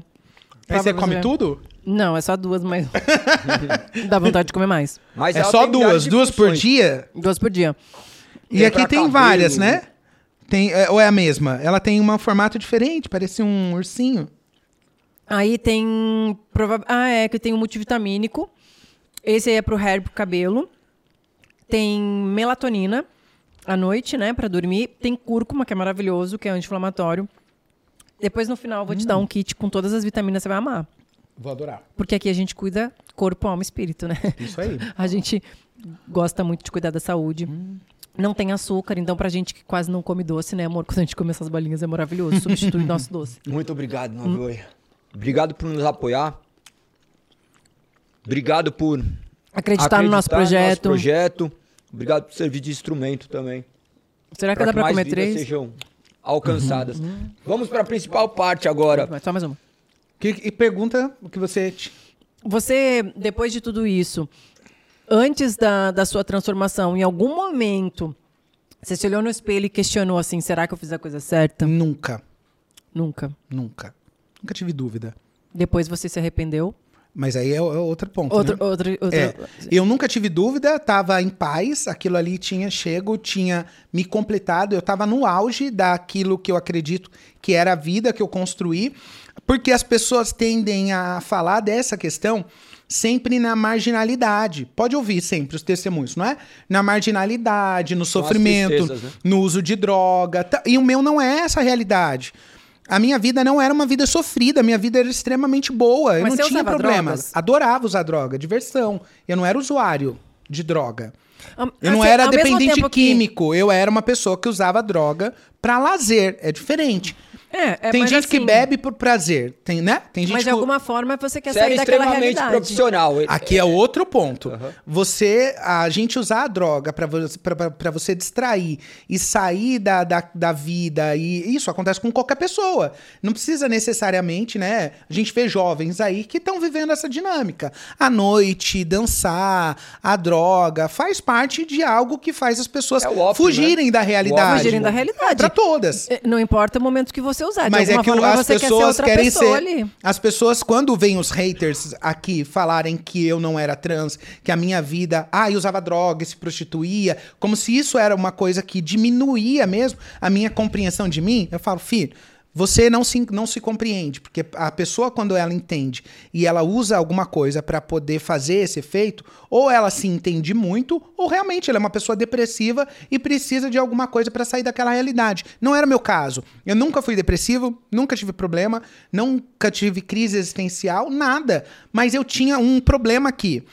Pensa você que eu era uma trans e que vivia falando de Jesus.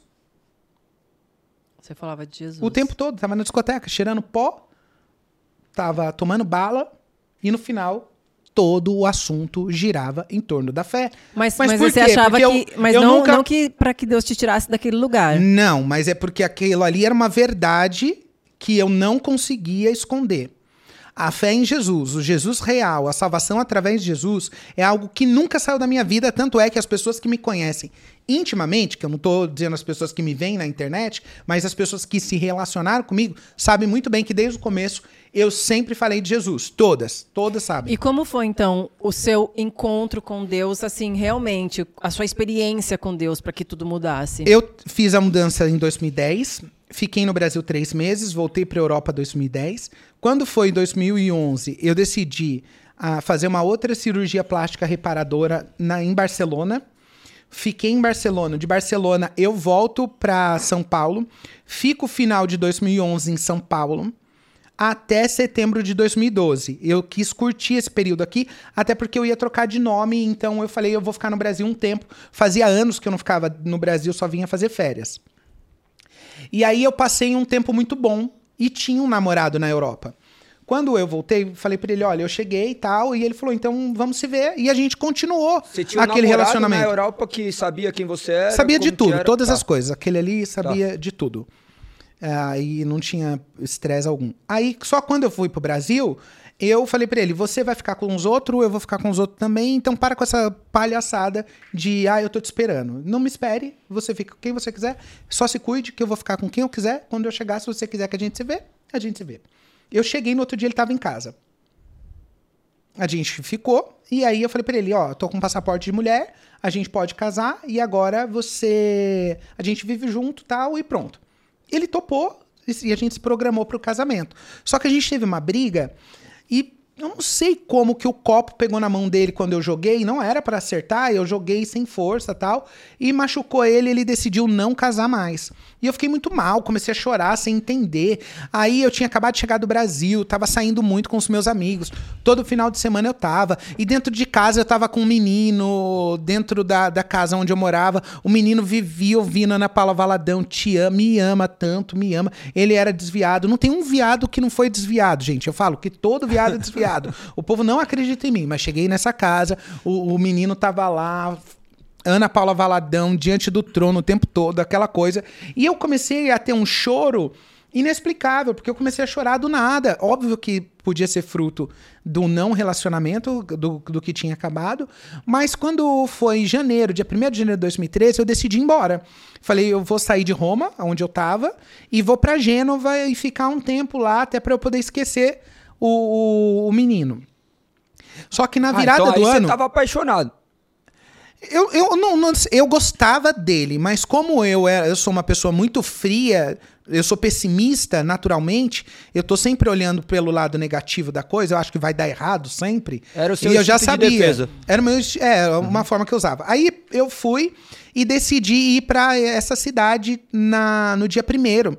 Só virada do ano, diversão, decidi não fazer porque eu tinha que viajar. Só que quando deu meia-noite de 2012 para 13, eu ouvi uma voz dizer nítido para mim que era meu último ano de vida.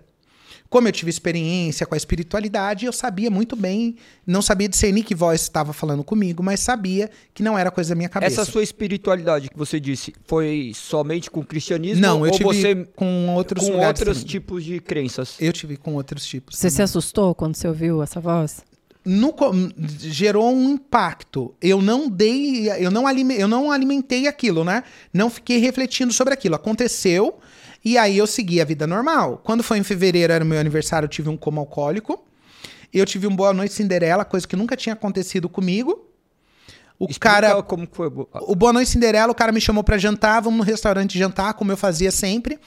Aí ele falou pra mim, olha, enquanto a gente tá indo, você prefere beber uma coca ou uma Fanta? Eu pedi uma Fanta. Quando eu virei a Fanta, abriu, fez o barulho normal da Fanta tal, ela tava com, com droga dentro, eu bebi, depois de algum tempo, eu falei pra ele, você me drogou. Colocou droga, ele me levou pra um lugar, ele abusou sexualmente de mim, mas depois me deixou na casa que eu tava. Imagina, ele abusou, podia me deixar no meio da rua, me deixou em casa, não roubou nada em casa. Aconteceu isso e eu comecei a ficar mal com isso. Aí eu falei pra um, um amigo meu que a mãe dele morou comigo, trabalhou na minha casa tal. Aí eu falei pra ele, cara, vamos casar porque eu preciso do passaporte e a gente decidiu fazer tudo certinho. Ele foi pra Roma, ficou comigo, a gente ficou esse tempo juntos e eu comecei a viajar muito, mas ele sempre em casa, comecei a voltar pra casa e ter ele e aí a gente ia casar no dia 3 de agosto de 2013. Eu tava na última semana em Catânia, no sul da Itália. De Catânia eu fui pra Roma e aí eu marquei um encontro com um cliente na quinta-feira, 6 horas da tarde. Ele me ligou e falou: Olha, eu quero sair com você, eu quero ficar com você a noite inteira. Eu falei: E você "Putz, não tinha fidelidade nada com, esse seu, com essa pessoa que você ia casar, ia ser só por interesse. A única fidelidade. Ah, não, com ele não. Ele era meu amigo. Esse era meu amigo. A gente tinha um amor, mas era um amor platônico. A gente se gostava, a gente respeitava. Respeitava. Eu não levava ninguém em casa, ele não levava ninguém. A gente tinha carinho, a gente vivia como bons amigos. Mas vocês tinham um relacionamento? Sexual não. Até tá. porque, né? Eu era Kinga. Uhum. Aí, tipo, eu trabalhava o dia inteiro, você, às vezes, né, perde o pique. Depois de mulher, eu perdi mais o pique do que quando eu era trans. Aí, novidade, né? Aí eu fui e. E o cliente me ligou e disse que ia vir em casa naquele horário. Eu pensei, pra ficar tudo isso, o cara vai trazer a cocaína pra gente cheirar e tal. E sexta-feira eu tinha um monte de coisa pra fazer, que eu casava no sábado de manhã ainda que era com meu amigo, mas tinha todo o protocolo de um casamento. A gente tinha que ir para comúnio, o juiz tinha que estar lá, ele tinha que fazer, as testemunhas tinham que estar lá, tinha todo o protocolo, estava todo o rito fe- sendo feito ali. E aí ele, o cliente falou para mim, eu vou te oferecer 1.800 euros, a gente fica... E eu falei, putz, 1.800 euros, beleza. Falei, mandei o cara vir. O cara veio, começou a usar a cocaína sozinho, eu não quis. E aí eu vi que o cara ficou muito doido, tipo, e aquilo ali me incomodou. E eu falei, vou acabar com isso logo. Comecei a usar bastante quantidade numa alta velocidade. Comecei a cheirar todo o pó do cara, né? Pra acabar. Pra acabar. Pra acabar o pó. Pra acabar o pó. Falei, vou cheirar tudo. Meu Deus. E aí, nisso, é óbvio que você tá entrando num, num efeito complicado. E foi o que aconteceu. Eu decidi deitar na cama, deitei, encostei e travou tudo. Travou o coração, começou a bater acelerado, a respiração diminuiu, o olho travou e eu perdi a movimentação. E eu fiquei como se fosse um cadáver na cama. Literalmente. Se naquele momento a misericórdia e a graça de Deus não tivesse de forma sobrenatural intervido, eu não estava aqui para contar a história, porque aquele dia tinha sido o último dia da minha vida, dia 3 de agosto de 2013. E aí eu comecei a passar mal e o cara foi e pegou a droga, jogou no vaso. Pensem vocês, o cara pegar a droga e jogar no vaso. O cara viu que a situação era complicadíssima. E eu comecei dentro do coração pensar, o que está acontecendo? Tô passando mal? Alguma coisa está acontecendo comigo? E foi na hora que a voz da virada do ano falou para mim, esse é o último dia. Você morre hoje.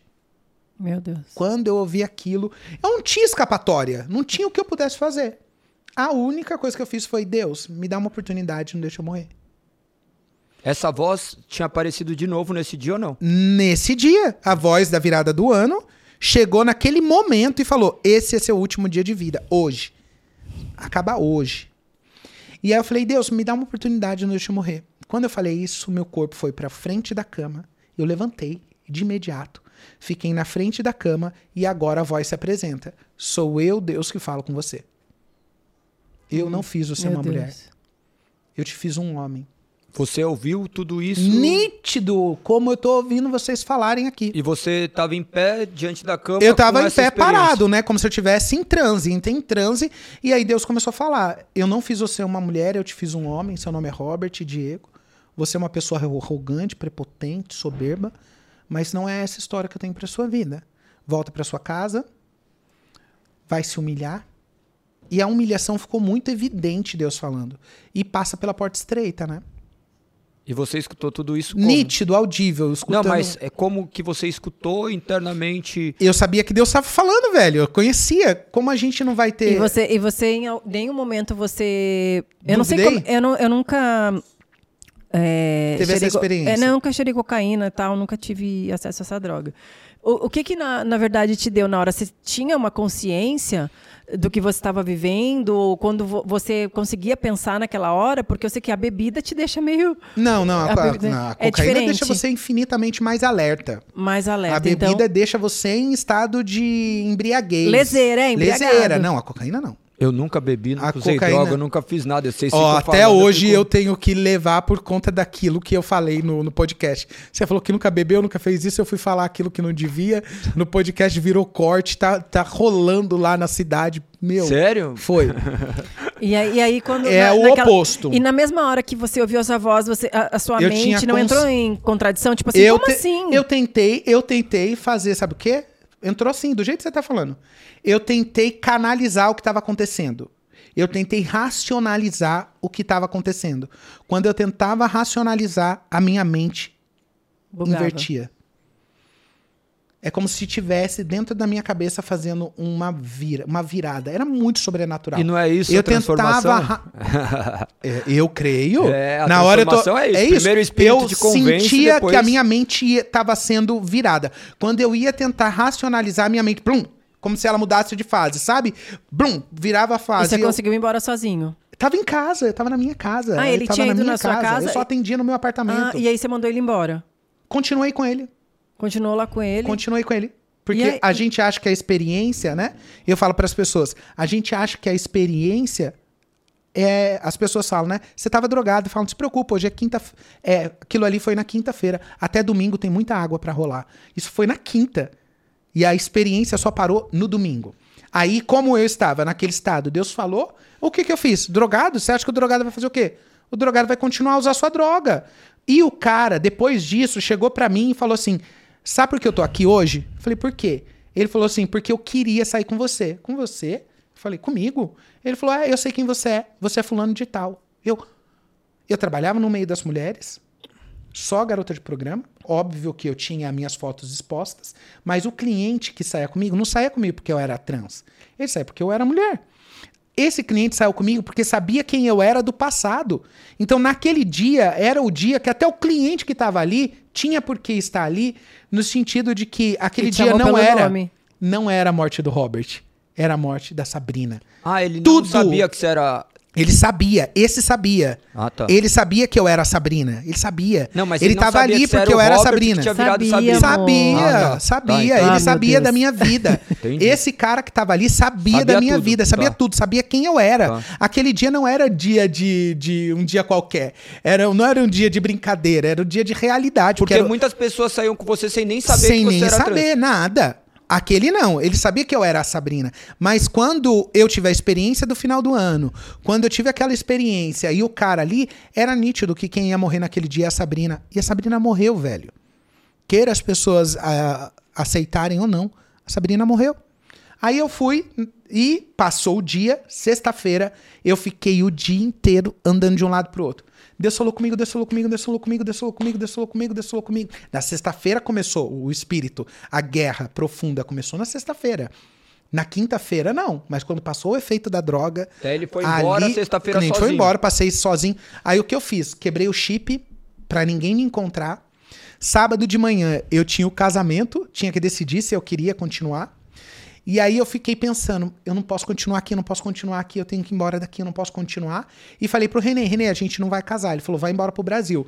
Eu falei, tudo bem, deixei o dinheiro pra ele pagar o aluguel e fiquei com o dinheiro na minha mão. E a passagem aérea tava caríssima, 2.700 euros para eu vir embora no, no outro dia.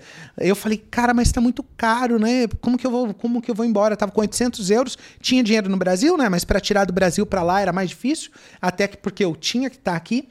Aí eu falei, cara, o que eu vou fazer agora? E deitei e dormi.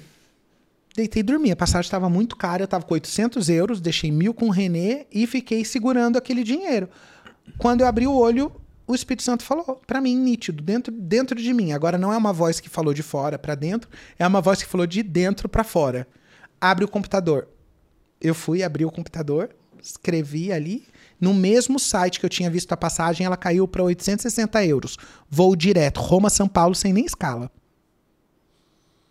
Eu tava indo até para a Ásia, se precisasse, para poder vir embora. E aí eu tinha 800 euros, faltava o quê? 60 euros. Fui na minha melhor amiga, a pessoa que conviveu comigo todos esses anos, cheguei na casa dela e falei, me dá 100 euros.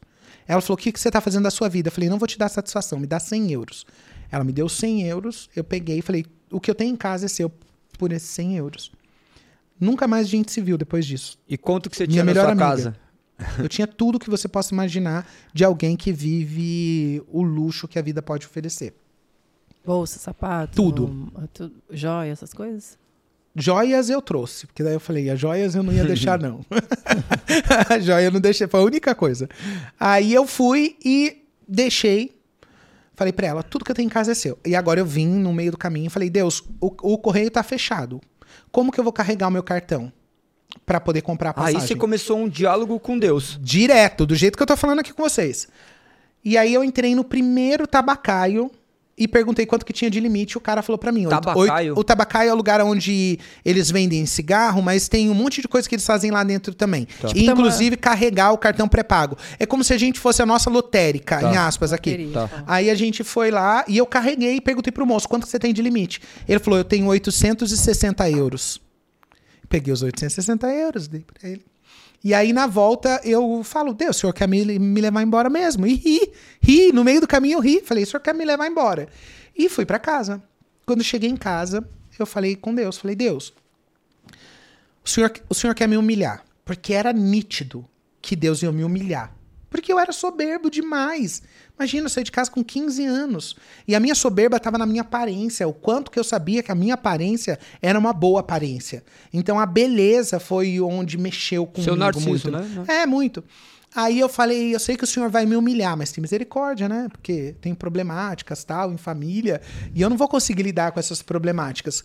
Quando eu falei isso dentro de casa, o Espírito Santo gritou dentro de casa: Entrega o teu caminho nas minhas mãos, confia em mim, mas eu irei fazer.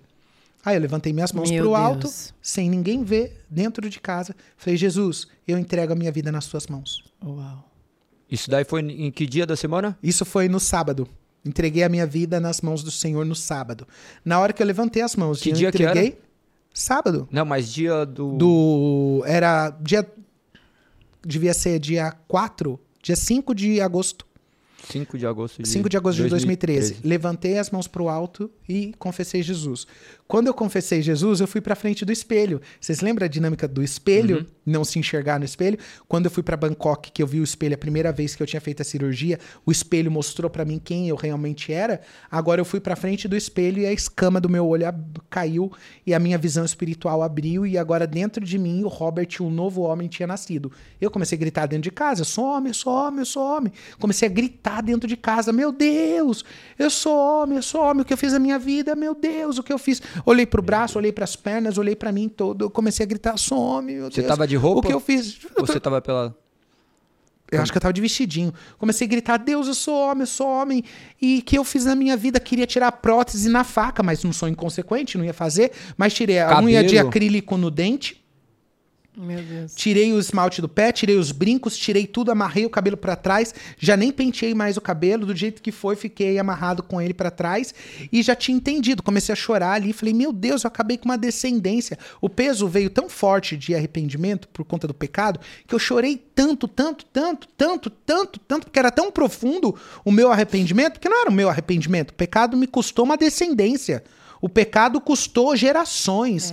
O pecado não custou só pra mim. O pecado custou no meu DNA, tanto que a minha história não vai se propagar Olhando por quanto do- que o pecado foi pesado. Mas olhando do seu ponto de vista, né? Do seu ponto de vista, realmente, você encerrou uma descendência, mas olhando do ponto de vista divino, Espiritual não, né? divino você tem sido instrumento para livrar uma descendência. É, então, né? é, mas um sacrifício que que liberta milhares de outras pessoas, que essa história possa servir para outras pessoas verem que há salvação em Cristo Jesus. E aí eu fui e agora falo pra minha irmã, tô indo embora, fui embora, vou direto. Quando cheguei lá, a minha irmã tinha orado pela minha vida há 12 anos. Quando eu cheguei lá no aeroporto, minha irmã o chegou joelho pra no mim. chão aí em casa. ó, 12 porque você- anos, nunca quer. criticou, nunca falou nada. Sempre foi minha amiga. Tanto que nós somos amigos até hoje. A nossa amizade é profunda. Só que a nossa amizade é além de amizade. Nós temos um ligamento muito profundo espiritual. Aí eu fui e cheguei. Quando eu cheguei, minha irmã falou pra mim: o Espírito Santo falou pra mim que eu precisava pedir demissão do meu emprego. Eu pedi. Meu marido sonhou que eu tava grávida de nove meses e quem vai ficar com você sou eu. Aí eu falei: fiquei tão feliz. Falei: vou ficar com a minha irmã. Ia viver família. Deus queria me trazer de volta para o ambiente familiar, para eu sentir a dinâmica do ambiente familiar. E até aí você não tinha confusão, assim, mental. Tipo assim, nossa, como assim? Eu me olho no espelho e olho o que eu fiz agora. Porque Não, agora não- como que eu vou voltar a viver não. minha vida de homem? Não, não cortei- tinha. Eu cheguei vestido de mulher. As minhas sobrinhas, esses dias eu tava conversando com elas. Eu falei, filha, como você é madura? Ela falou, tio, como o senhor acha que eu não vou ser madura se eu vi o meu tio chegar uma mulher em casa e virar um homem? O senhor não quer que eu seja madura? Eu, meu Deus do céu. Eu falo, vai devagar, não precisa ser tão, tão dura assim. Mas é real, porque a minha irmã se propôs fazer com que as filhas dela vivessem a dinâmica da minha história. É, Isso é aqui é, assim, é, é algo... amor, é amor, é amor, né? Meu cunhado sonhou que ela estava grávida de nove meses e quem vinha era um menino. Por isso que tudo caiu como uma luva. Aí ela falou: quem vai cuidar de você sou eu. Só que ir para casa da minha, da minha irmã tem a ver com o favor de Deus, tem a ver com o cuidado dela, mas acima disso, era Deus tratando o meu coração, não só o meu, ia tratar o da casa também. É óbvio que para eles não foi simples, né? Um- uma pessoa chegar no estado que eu cheguei, tipo, gente, é absurdo o que eles tiveram que viver. Todo mundo amadureceu com essa dinâmica. Foi difícil para eles, eu entendo que foi, mas para mim, a minha sobrinha ah, teve um dia que ela me disse: Tio, o senhor precisa entender que aqui dentro dessa casa o senhor vale menos do que o cachorro. O senhor se contente com aquilo que a gente oferecer para o senhor comer. E por que que ela falou isso? Porque ela quis. Por quê? Não, sim, mas por quê? Porque ela decidiu. Ela tinha a boca dura. Ela era bocuda mesmo, sempre foi. Porque Deus Mas quando era criança- colocar no, no lugar que tinha que colocar. Bravo, porque nós somos encontrou. Isso. Nós somos isso. Encontrou na casa da nada. minha irmã. A Na casa de da minha Deus. irmã, eu não tinha voz. Tanto que uma menina de 10 anos me humilhou. E, E Deus, Deus disse que ia fazer o quê? Me humilhar. Aonde Deus poderia me humilhar se não numa casa que eu não podia dizer nada? Se fosse na casa da minha mãe, eu ia jogar na cara dela que ela só vivia o que ela vivia graças ao meu dinheiro. E é só o poder de Deus mesmo, porque numa situação dessa você podia pensar assim, quer saber, vou voltar a viver a vida Eu? que eu tinha, com o dinheiro e tudo mais. Abaixei né? a cabeça e falei: Meu Deus, o senhor disse que ia me humilhar, mas tô aqui, seja feita a tua vontade, como o senhor quiser. E aí você já tinha aceitado que você realmente ia voltar a ser o Robert. Já tinha. Não, eu não, não tinha já aceitado. O Robert já tinha acontecido. Já não tinha mais possibilidades de eu não viver o Robert. O Robert já era um fato. Meu o Robert Deus. aconteceu naquele dia na frente do espelho. O Robert, o novo homem, nasceu naquele dia. Aí já foi o processo Foi de ali que aconteceu. Ali Já foi o processo de santificação. Aí você não começou tinha a, nada. a- tirar o seu Cheguei na peito. segunda, terça-feira a gente foi fazer uma oração com a família. Na quarta-feira eu falei pra minha irmã, ó, vamos no shopping de Suzano que eu vou cortar o cabelo. Fui no shopping de Suzano, cortei o cabelo, vi a primeira loja, entrei nela, saí de lá vestido de homem já. Direto, sem segunda, terça, menos de uma semana. Eu já tinha cortado o cabelo, já tava vestido de homem, prótese amarrada, saindo do shopping, o cara me chamando de brother. Mas, mano, me chamar de brother, tipo, todo desfigurado como eu tava, não fazia sentido, mas pra mim aquilo ali testificou.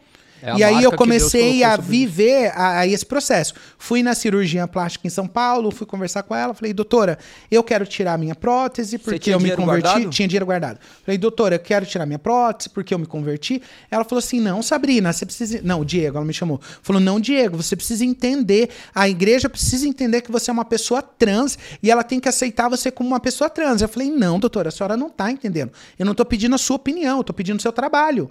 A senhora deseja fazer o seu trabalho? Ela falou, eu desejo. Eu falei, então, então estamos em paz. Resolvido. Eu pago, a senhora faz, mas não me interessa o que a senhora pensa. E pronto. Ela foi, fez, fez um ótimo trabalho. Ainda mandei mais um pra ela depois. E olha que legal. Isso daí, junto com o Anderson Silva, depois do qual eles tiveram contato, muitas pessoas passaram por esses processos E passa até hoje. de reversão. É, se você, por acaso, se encontra nessa situação também, procure ajuda. Tenho certeza que homens de Deus serão colocados no seu caminho para que o que aconteceu aqui possa se acontecer em, em mais famílias. Que tudo isso que aconteceu aqui, que tenha acontecido, seja luz na vida de outras pessoas para que possam viver essa verdade. para que possam realmente testemunhar esse verdadeiro e único amor, né?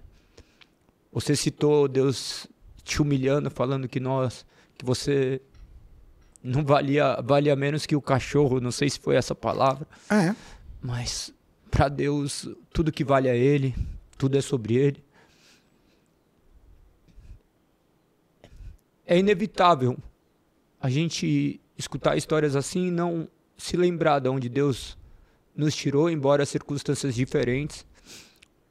O pecado que ronda o ser humano é o mesmo. Não importa o que você faça, não importa se você mente, se você é um adúltero, se você é um, um glutão, se você é, é o pecado que nos afastou de Cristo, que nos envergonha, que nos mostra para quem nós somos.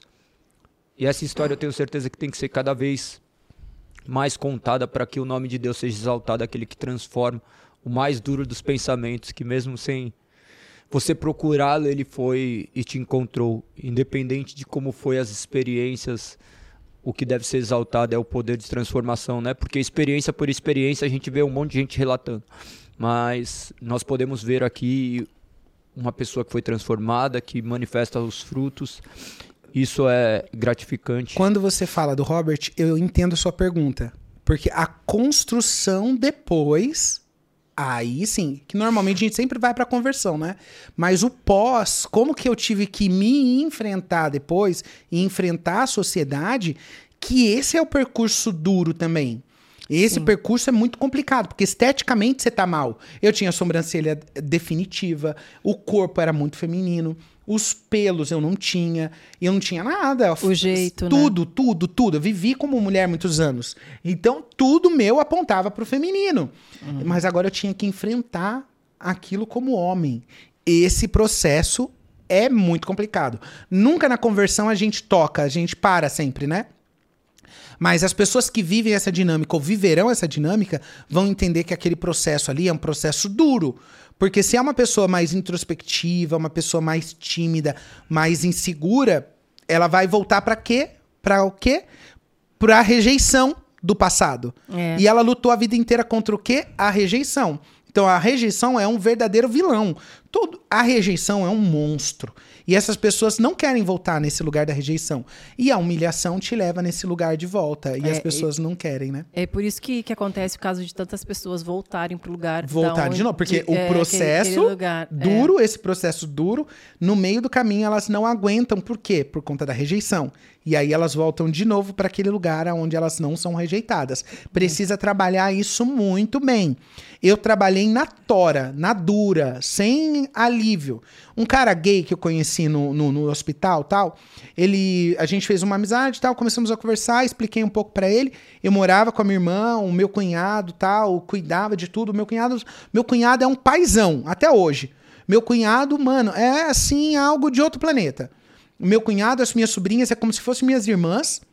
E a minha irmã como uma mãe, mas a gente mudou, né, essa, essa visão. Mas a nossa unidade é tão profunda por conta desse período, e foi um período relativamente curto, não foi grande. Mas no começo desse período, esse gay falou para mim: a Sabrina era uma leoa. Ela enfrentava tudo, todos os desafios. Eu olho para você, eu vejo um gatinho sem coragem. Cara, por que ele falou isso? Porque o meu cunhado cuidava das despesas de tudo. E eu tinha 27 anos e na se época, a pessoa, né? claro, não cuidar, mexe com o seu ego, com a sua vaidade, com tudo Aí mais. eu falei, cara, que isso é uma verdade. Pensa você, Galego. Tinha parado de estudar na oitava série, não continuei, parei com 15 anos, oitava série, nunca tinha feito uma entrevista de emprego, me prostituí desde os 15, não sabia o que era aquilo, entrei na frente do computador, vi uma vaga de emprego, falei, eu vou fazer uma entrevista. Vou fazer uma entrevista. Eu vou lá, eu vou ver. Uma vaga é minha. Olha só. Com a sobrancelha mal feita, com o nome de mulher ainda que eu não tinha mudado, com toda a estética absurda que vocês possam imaginar, feio, sem definição, um ser indefinido. Não era homem, não era mulher, não era gay, não era nada, era um ser indefinido. Mas eu sentei lá e falei: uma vaga é minha. Ninguém vai tirar, uma vaga é minha.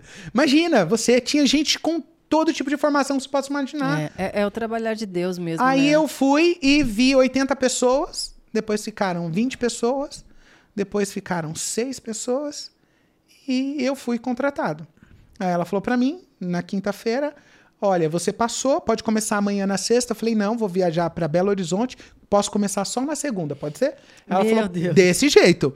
Vou viajar, a passagem está comprada, tô indo para Belo Horizonte, posso começar na segunda. Ela falou, tá bom, venha na segunda. Sentei do lado dela na segunda, falei, aqui, ó, vamos conversar agora. Fui travesti, me prostituí a vida inteira, tive um encontro com Jesus, Jesus mudou a minha vida e eu tô querendo recomeçar.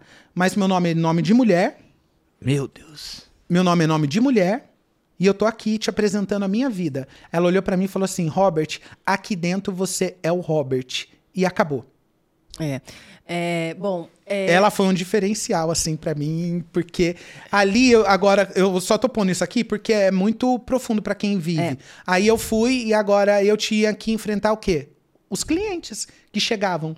Então, como que eu ia falar? Você e tava agora? trabalhando o quê? Eu tava trabalhando na Wizard, na escola de inglês. Aí eu falei, como que eu vou enfrentar agora as pessoas me verem se eu não tinha uma estética não definida? Mas sabe o que eu fiz?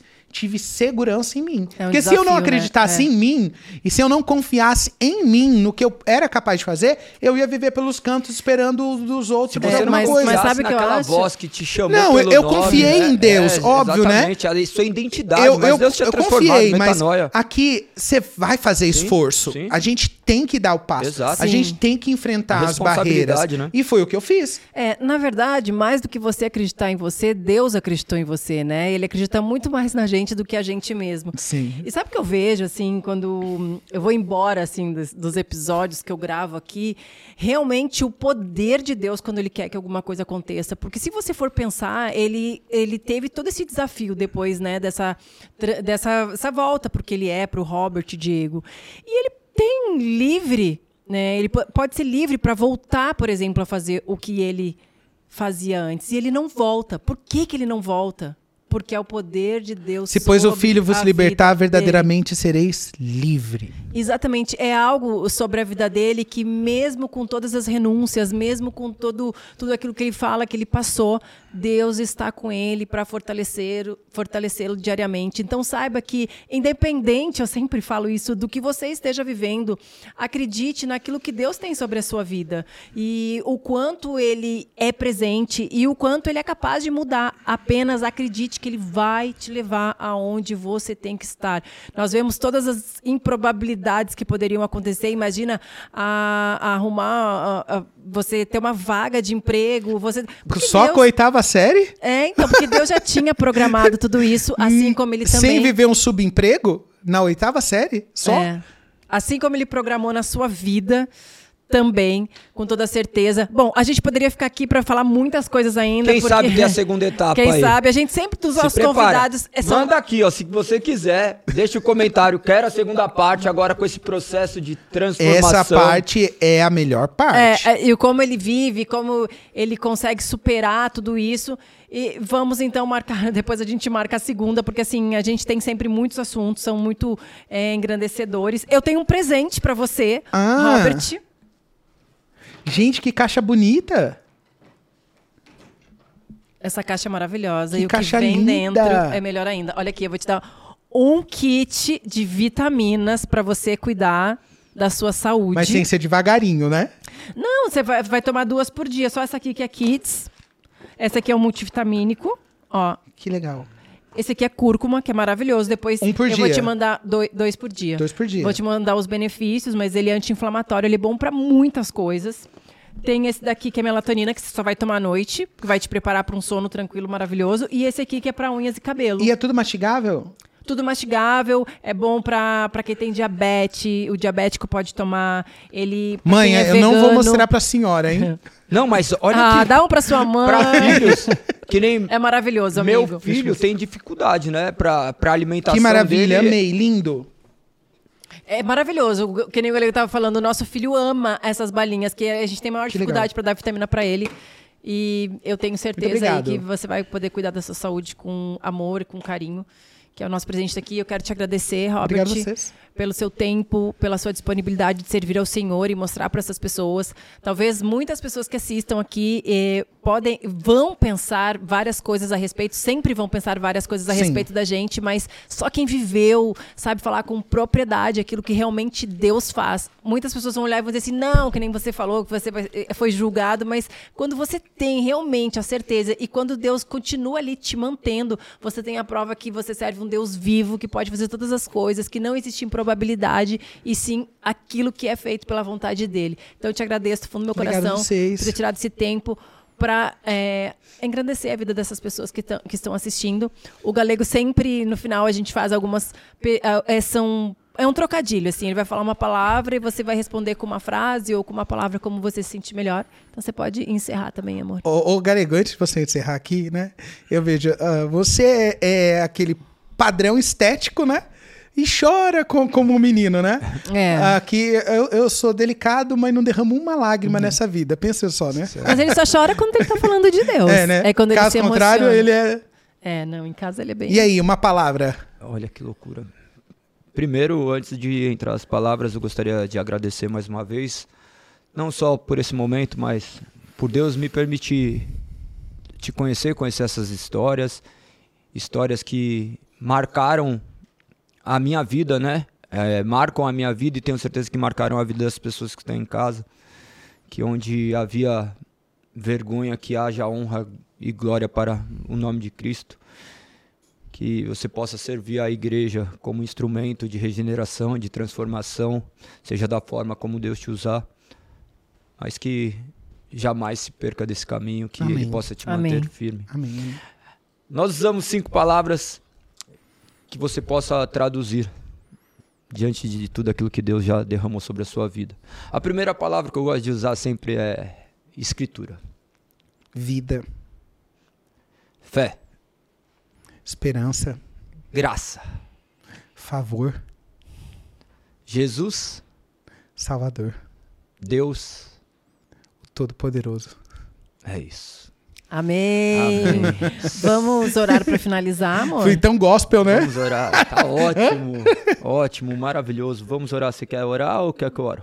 Posso orar, se você quiser, ora. Então, galera de casa, receba essa oração. Amém. Se você está aí no seu lar, se tem alguma causa por oração, coloque oração, pois não há nada distante para o favor de Deus. Não há nenhuma oração que não seja escutada por Deus. A, Amém. a palavra de Deus fala que ele se inclina para escutar as nossas orações. Então, se quebrante nesse momento, se tem alguma causa que você julga perdido, que possa ter esse momento de oração. Ah, galego, eu não sei orar, só feche os olhos e deixa que essa mensagem ecoe no seu interior e transforme aquilo que que tem acontecido aí dentro. Amém. Que você possa colocar as suas causas e a sua vida diante do Senhor. Senhor Jesus, obrigado, Senhor. Obrigado por mais um dia. Obrigada por mais um episódio que tem engrandecido tanto a nossa vida e a pessoa que está em casa. Que você entre dentro desse lar, Senhor. Que você cuide dessa vida, Senhor. Desse caso que ela tem para te apresentar agora, Senhor. Dessas dúvidas, desses anseios, Senhor. De tantas coisas que têm atormentado a sua mente, Senhor. Que você possa livrá-la, Senhor, de todas aquelas coisas que têm impedido que ela tenha um relacionamento com você.